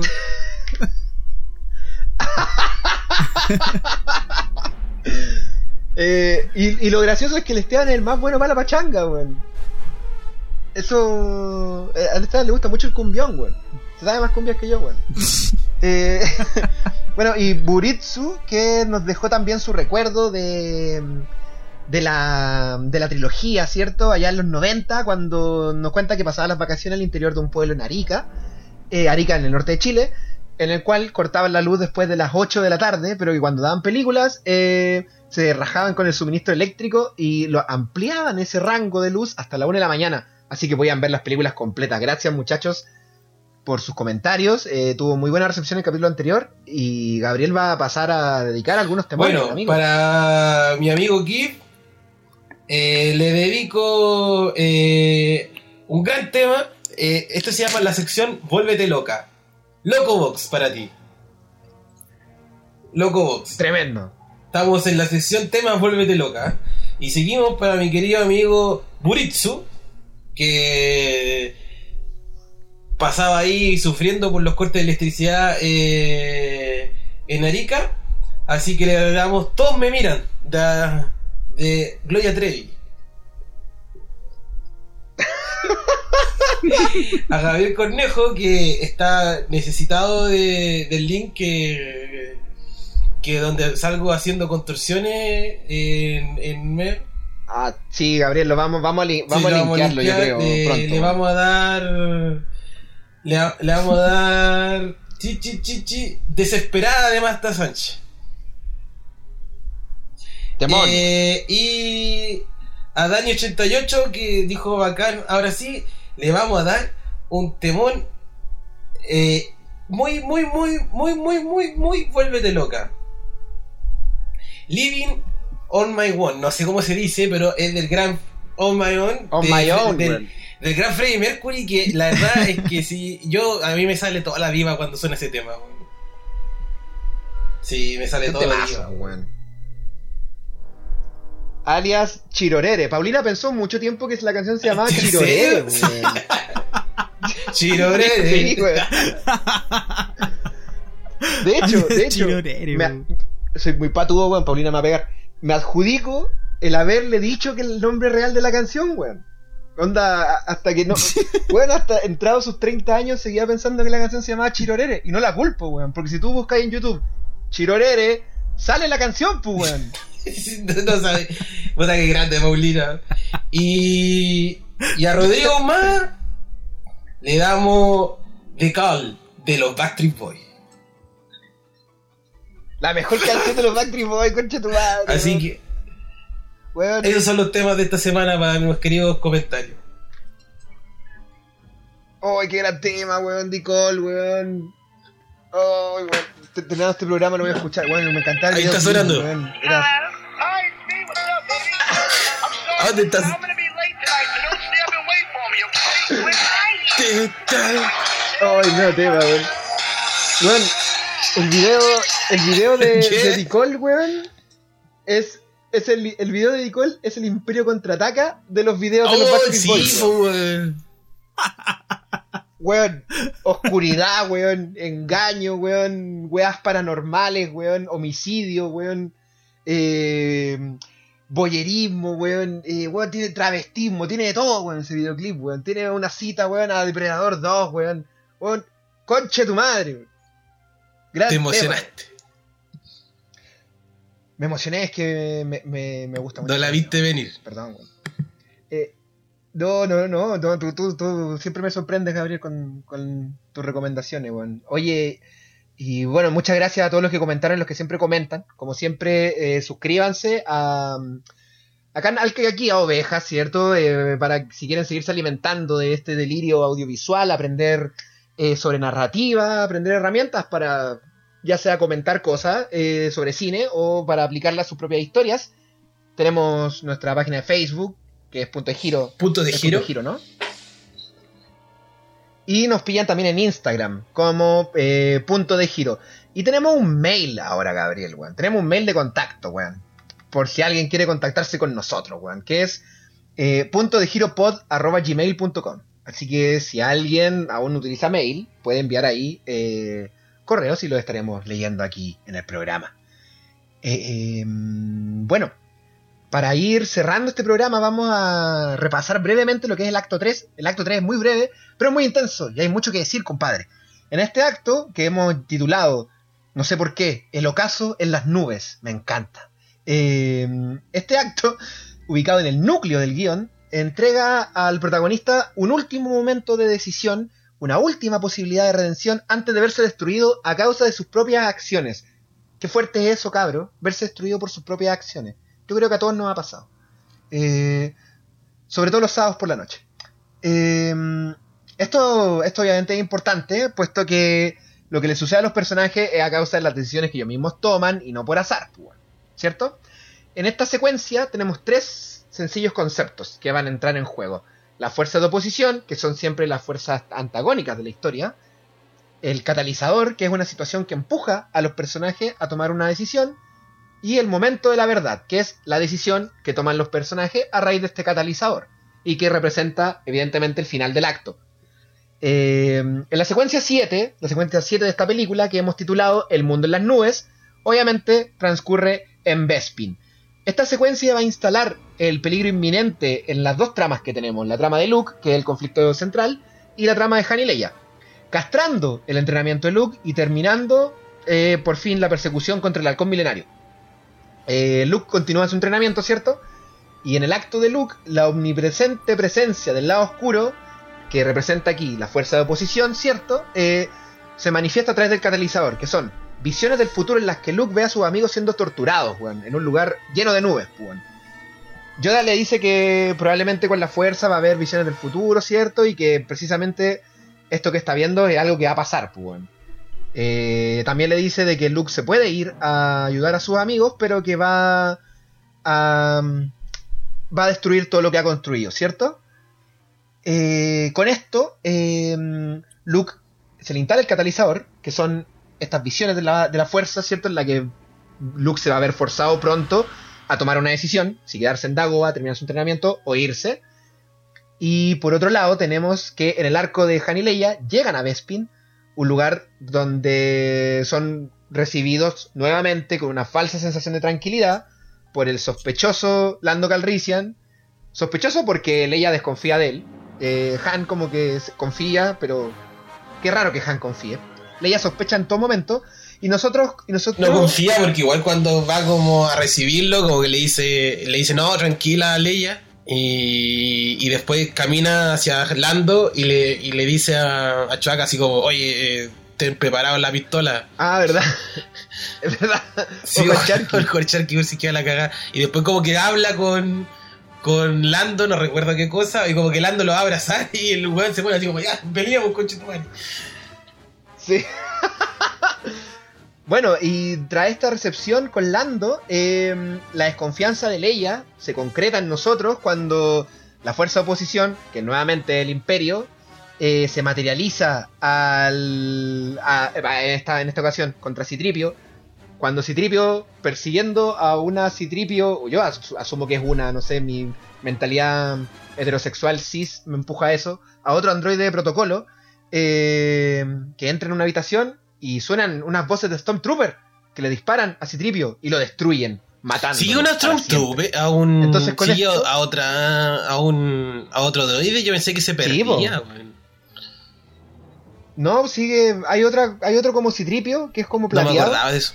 y le dice algo, le dice algo y Tripio dice, uy, qué grosero. Y Tripio entra como en una habitación y ahí se escuchan unos Claro. Stormtroopers y le disparan. Esto sería la secuencia 7, en la que, como decía, se nos instala nuevamente la fuerza de oposición eh, y esta sensación de inminente peligro eh, a la que van a ser sometidos nuestros personajes. Cabros, ¿qué, qué piensan? Me parece. Yo. Que sigamos porque está. como para seguir comentando más, pues. Perfecto, entonces vamos a seguir con la secuencia 8, que esto ya eh, nos acercamos. ¿Ves? Este acto es muy cortito, este es el ocaso del acto. Eh, los actos, como decíamos en el capítulo anterior, no tienen que ser extensiones gigantescas de trama. ¿eh? Los actos simplemente se separan por decisiones irreversibles, que impacten de forma irreversible la historia, weón. Por eso estos actos son tan breves, weón. Los actos que van a seguir de aquí en adelante. Y la secuencia 8 que hemos titulado eh, La Última Cena. Gran nombre. Co- corresponde al ocaso de nuestro héroe. Ese es el concepto en el que, que condensa esta escena. Recordemos que las secuencias se dividen conceptualmente. Aquí la subtrama de Han se cierra y la, trama principal, la de Luke, queda a puertas de su clímax. Así va a terminar esta, secuencia. Entonces, bueno, Luke, por un lado, decide abandonar su entrenamiento, eh, nuevamente fallándole a su maestro, y se dirige a Ciudad Nube, a pesar de que tanto Obi-Wan como Yoda le dicen que no lo haga. Este es el momento que decíamos el mencionado concepto del momento de la verdad, ¿cierto? En el que el personaje se ve forzado a tomar una decisión irreversible, un último, un última, una última oportunidad de absolución, pero en este caso el héroe falla, o abandona esa absolución más que fallar, y eh, cierra el arco de Luke en el acto 3, en el cual Luke, tras haber obtenido indudablemente nuevas habilidades y haber fracasado innumerables veces, innumerablemente, ¡Ah! muchas veces, tras haber fracasado muchas veces, abandona su, su entrenamiento y decide ir a Ciudad Nube a salvar a sus amigos. Y es muy importante, ¿eh? hay algo aquí, Yoda dice de que si él va, no va a ayudar a sus amigos, no los va a salvar. Y es algo que efectivamente se, se cumple, como bien vemos después. La presencia de Luke en Ciudad Nube realmente no sirve de nada. Eh, El inútil, No, weón. weón. Y esta escena concluye, esta escena de Luke eh, yéndose de Dagobah concluye con algo muy importante, que es la revelación de que hay otra esperanza para la galaxia, más allá de Luke Skywalker. Sí. Eh, por otro lado, en la ciudad nube, eh, Leia sigue desconfiando de, de Lando Calrissian, ¿cierto? Eh, y por fin, eh, aquí, aquí por fin ya tenemos como confirmaciones, ¿cierto? De, de- del, del vínculo que se ha forjado entre, entre la princesa y el, y el, ah, el contrabandista, ¿no? Eh, Aquí eh, nos encontramos frente a un catalizador, que es cuando Chewbacca encuentra a Citripio desmantelado. Eh, catalizador, esto es el momento que obliga a los personajes a tomar una decisión. Entonces, al encontrar a Citripio desmantelado es, ¿nos quedamos en Ciudad Nube o no nos vamos? Lo dice Leia. Eh, pero Han insiste de que está todo bien, ¿cachai? Eh, Lando llega para invitarlos a cenar, ¿cierto? Eh, y Leia, eh, ya muy preocupada, le, pregu- le pregunta por la amenaza imperial que tiene, que si los imperiales han estado en Bespin o no. Eh, Berlando asegura que están libres de, de la mirada de Palpatine y Vader y todo el imperio. Eh, pero bueno, sabemos lo que pasa aquí. eh, llegan a tomar una once comida eh, con Darth Vader, quien, eh, gracias a Boba Fett, han conseguido llegar antes a Bespin y le han tendido una trampa a Han Solo y compañía, dándole fin, ¿cierto?, a la persecución al halcón milenario y cayendo nuestros héroes, Han y Leia y Chewbacca y todos en realidad, en las garras del imperio. Eh, este, bueno, el momento de la verdad, ¿cierto?, en la subtrama de Han quienes optaron quedarse en Bespin en vez de escapar cuando pudieron, y a causa de esta decisión fueron capturados. Aquí tenemos estos dos puntos de giro, ¿cierto? Eh, en ambas tramas. Y con estos dos puntos de giro que evidentemente eh, generan cambios irreversibles, eh, irreconciliables en la historia de nuestros personajes, se cierra el breve acto 3. Eh, y, quiero hacer una aclaración, weón, antes de que antes de darles la palabra, muchachos. Eh, es importante la subtrama de que el halcón milenario no tenga el hiperpropulsor activado, weón. Porque si el, si el halcón milenario hubiera tenido la velocidad luz activada, Han Solo hubiera llegado primero a Bespin. Quizás no hubieran llegado a Bespin, quizás hubieran ido al punto de reunión de la flota rebelde y nada de esto hubiera pasado. Pero al no tener la velocidad luz activada, tuvieron que viajar a velocidad subluz, que es decir, eh, viajar normalmente a Bespin, y no se especifica cuánto tiempo se demoran en llegar a Bespin, pero evidentemente no ocurrió en- de, un día para otro, sino que tomó tiempo. Y eso le da. Es sobre explicar las cosas. Pero eso también, de cierto modo, como que está mal desarrollado en la película, el tema de las elipsis temporales. Pero eso también nos ayuda a inferir de que Luke pasó harto tiempo en Dagobah, pues, quizá un par de semanas, no sé cuánto se demoró el halcón milenario en llegar a Bespin, weón. Pero pasa un montón de tiempo en esta secuencia, weón. No sé, la película creo que lo resuelve mal, weón. Quizás si nos hubieran mostrado un tránsito día-noche o algo, hubiera quedado más claro, weón. Pero eh, en internet veo mucha gente que se pregunta, weón, cómo chucha eh, Luke tuvo dos días con Yoda y quedó tan Jedi, weón. Y no quedó, no estuvo dos días con Yoda, pues estuvo un montón de tiempo con Yoda. Yo Pero no creo que. En fin, después de esa aclaración totalmente innecesaria. No, no, Dale, es que yo creo No, que. O sea, hay detalles, yo creo que al final la película no pierde el tiempo en eso, lo que yo se lo agradezco. Pero hay pequeños detalles que si tú querías irte a ese, como es en esa bola, existen, ¿cachai? Por ejemplo, en la discusión, como que saben que Citripio desapareció hace tiempo, ¿cachai? No es que Citripio desapareció ayer, está hace tiempo perdido, ¿cachai? Entonces por eso están tan urgidos por él. La otra, como que se nota que están establecidos en, en Bespin, ¿cachai? No están en Bespin como. así como. Con la. Con la ropa- de Hot, con la ropa de ¿cachai? Hot. Están como en una pieza, Leia está vestida de, así como de princesa, ¿cachai? Eh, eh, como que Chuaca lleva como rato, como que da la sensación que lleva rato buscando a, a, a Citripio por diferentes lados, ¿cachai? Como que estos enanos lo conocen, ¿cachai? Como que lo esconden de él, ¿cachai? Entonces, eh, siento que eh, es sí, es importante como aclarar todo eso, pero la trama te da como esos como pequeños detalles para darte Sí. cuenta igual, pues. Pero tampoco es. ¿Para qué ya perder el tiempo explicando de no, la verdad es que tuvo tres meses allá, tuvo tres semanas allá? Sí, sí. Tampoco Sí, es algo que te mate sí. la película. Claro, así, hay, hay esas hueones que les gusta el tiempo, hay otros que. Vamos a lo importante. Ya, y lo importante, ¿qué les parece esta, este acto? Es, es breve, pero es fuerte, weón. ¿Qué les parece? Es fuerte a nivel de decisiones, de desarrollo, de catástrofe. Eh, a mí me parece un buen acto, me parece que me gusta más por el lado de del, del lado de la Han y Leia. Me, me, me, me gusta como el, el Han empieza a apostar y empieza a, y, y Leia em- empieza a creer en él, ¿cachai? Pero igual sigue siendo ella, pero igual se come lo que él hace, ¿cachai? Igual no igual lo apoya y eso es bacán igual y me gusta eso como de de que, se- que tú sabes que se están igual hundiendo en algo que no debieron, no debieron hacer y este tono como de que Lando los va a traicionar eh, yo la verdad todavía no tengo una explicación por de, de dónde se siente tanto como que se siente que hay una traición detrás pero como que no es tan evidente O sea, a, a ella no le da a ella no le da confianza nomás. Yo cuando la vi nunca desconfié de Lando. Era como, ay, la Leia que es perseguida.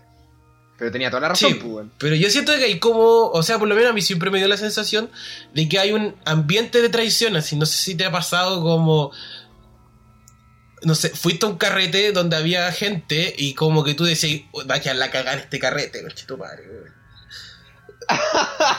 Vale.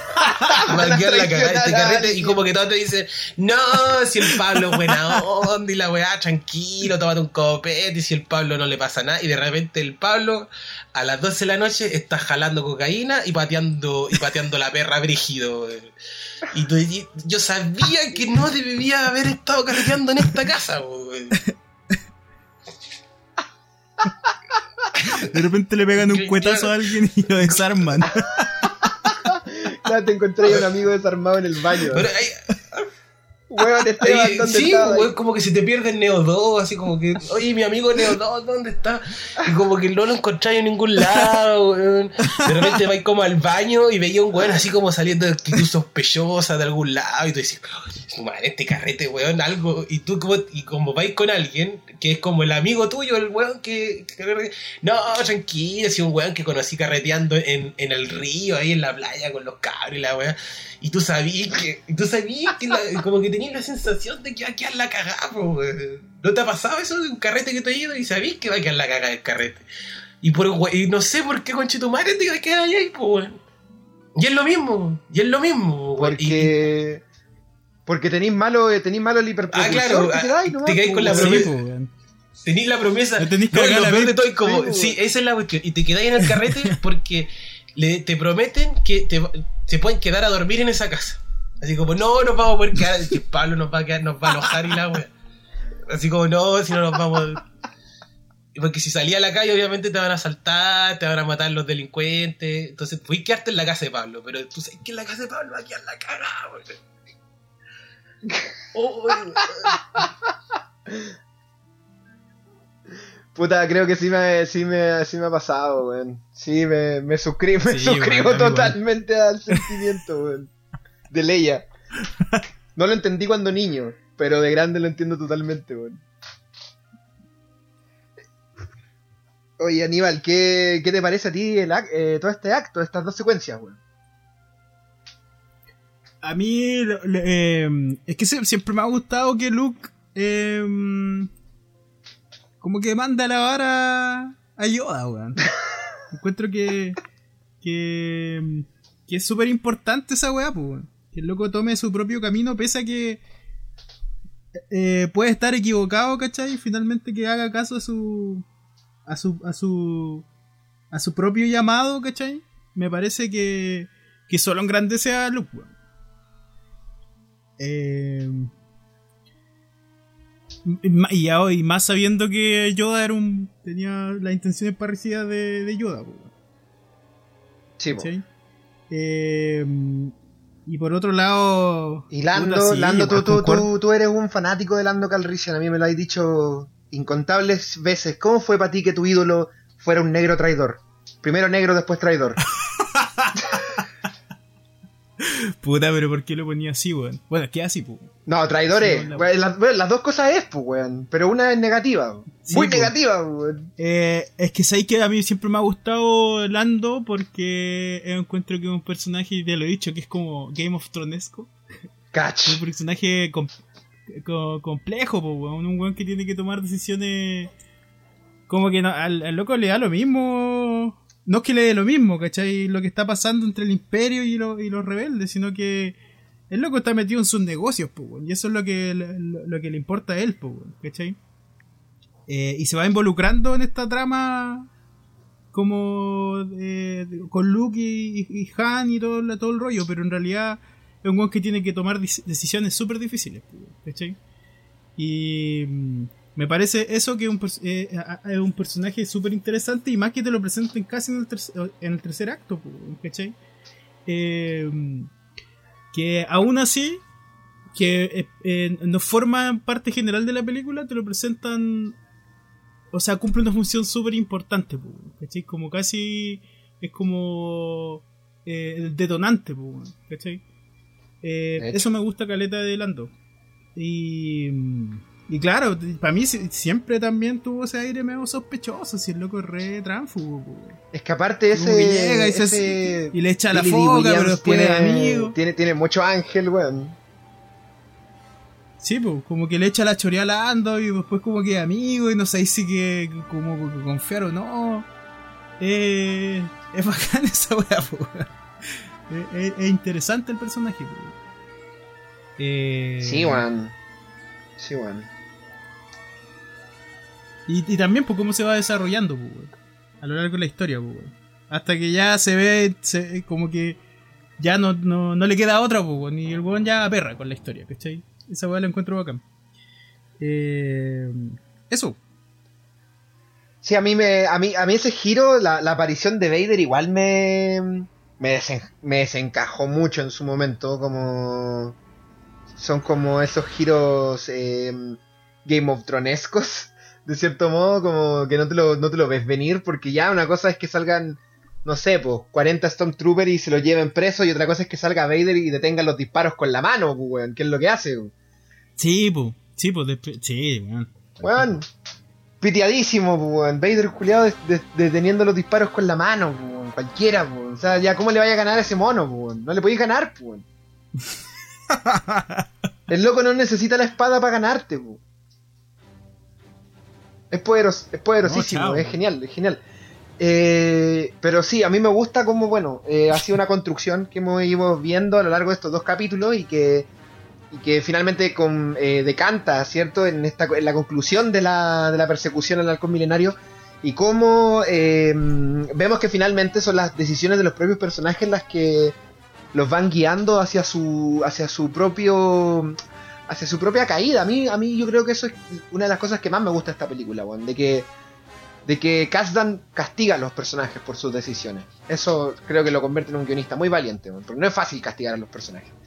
Los castiga, pero al mismo tiempo la película, ¿cachai? No, no- no te da como una sensación eh, de, de injusticia, ¿cachai? Porque ganan cosas, pues. Ya vimos que Han y Leia ya ganaron algo, pues. Se ganaron ellos, ¿cachai? Sí. Luke también ganó cosas, ha ganado habilidades, ha ganado emprenderse el camino de la fuerza, weón, y va a ganar muchas más cosas al final de la película, pues. Entonces, eh, lo que decís tú, pues, la construcción del, de- del mono mito, pero del mono mito moderno, pues. Que- De que esas pérdidas, ¿cachai? Que son necesarias para que el héroe se levante como el héroe, eh, tienen que ser dolorosas y tienen que ser producto de las falencias y decisiones del propio héroe, ¿cachai? No a consecuencia Eso. del destino, pues, weón. Mm. Eso creo yo que es capital, weón. Eh, y no solo en Star Wars, sino a nivel guion, ¿cachai? De que los personajes sean responsables de su destino, aunque tengan como un destino pactado, ¿cachai? Pero que sean sus decisiones las que los lleven a ese destino pactado, por último, pues, weón. No sé. Sí. Me suscribo. Bueno, muchachos, eh, ¿algo más que decir? ¿Algo más que decir antes de que vayamos cerrando? No, nada más, yo no. Nada más que agregar. Oigan, ha sido eh, un honor, eh, es cierto, compartir este, esta segunda entrega de 40, 40 años del Imperio Contraataca, cabros, 40 años de una película que sin duda no envejece, sino que solamente se engrandece. Nos queda mucho aún, eh, mucho grano que des- desgranar. Eh, nos queda todavía la cámara carbonita, el duelo en Bespin y el epílogo, el epílogo de este, de este gran quinto capítulo de la saga galáctica. Eh, la próxima, en la próxima entrega estaremos ya cerrando la, la película y todo lo que se nos haya quedado fuera lo retomaremos. Hay mucho que no hemos dicho porque hay mucho que decir de esta cinta mm, infatigable. Eh, amigos, palabras de cierre. Yo les mando un saludo a todos los que escucharon el podcast hasta el final. Se lo agradezco mucho. Y dejen un comentario ahí por- y para dedicarle un tema porque la verdad es que me encanta buscarles temas a ustedes. Así que por favor, yo es un hobby hermoso. Aníbal. Oye, muchas gracias Aníbal de nuevo por a- a- aceptar la invitación. weón. No, de qué a ustedes, pues, weón. Nada, ha sido un- eh, siempre un agrado compartir con, con, con usted, weón. Eh, y Oye, y un de- saludo para Esteban. y hablar de Star Wars, sobre todo. Sí, pues, un abrazo a Esteban, weón. Pucha, sí. Espero esté todo bien. Sí, está, va a estar Esperemos todo bien. que lo amigo. tengamos el Yo sé próximo. que sí. Sí, sí, vamos a tener de vuelta nuestro citripio, weón. Fue, le dispararon, pero lo, reconstruiremos. Me parece genial. con, la, cabeza al revés. bueno, amigos, eh, nos despedimos y nos estamos escuchando en la próxima. La fuerza los acompañe. Un abrazo, a todos. besos. Un abrazo. Adiós.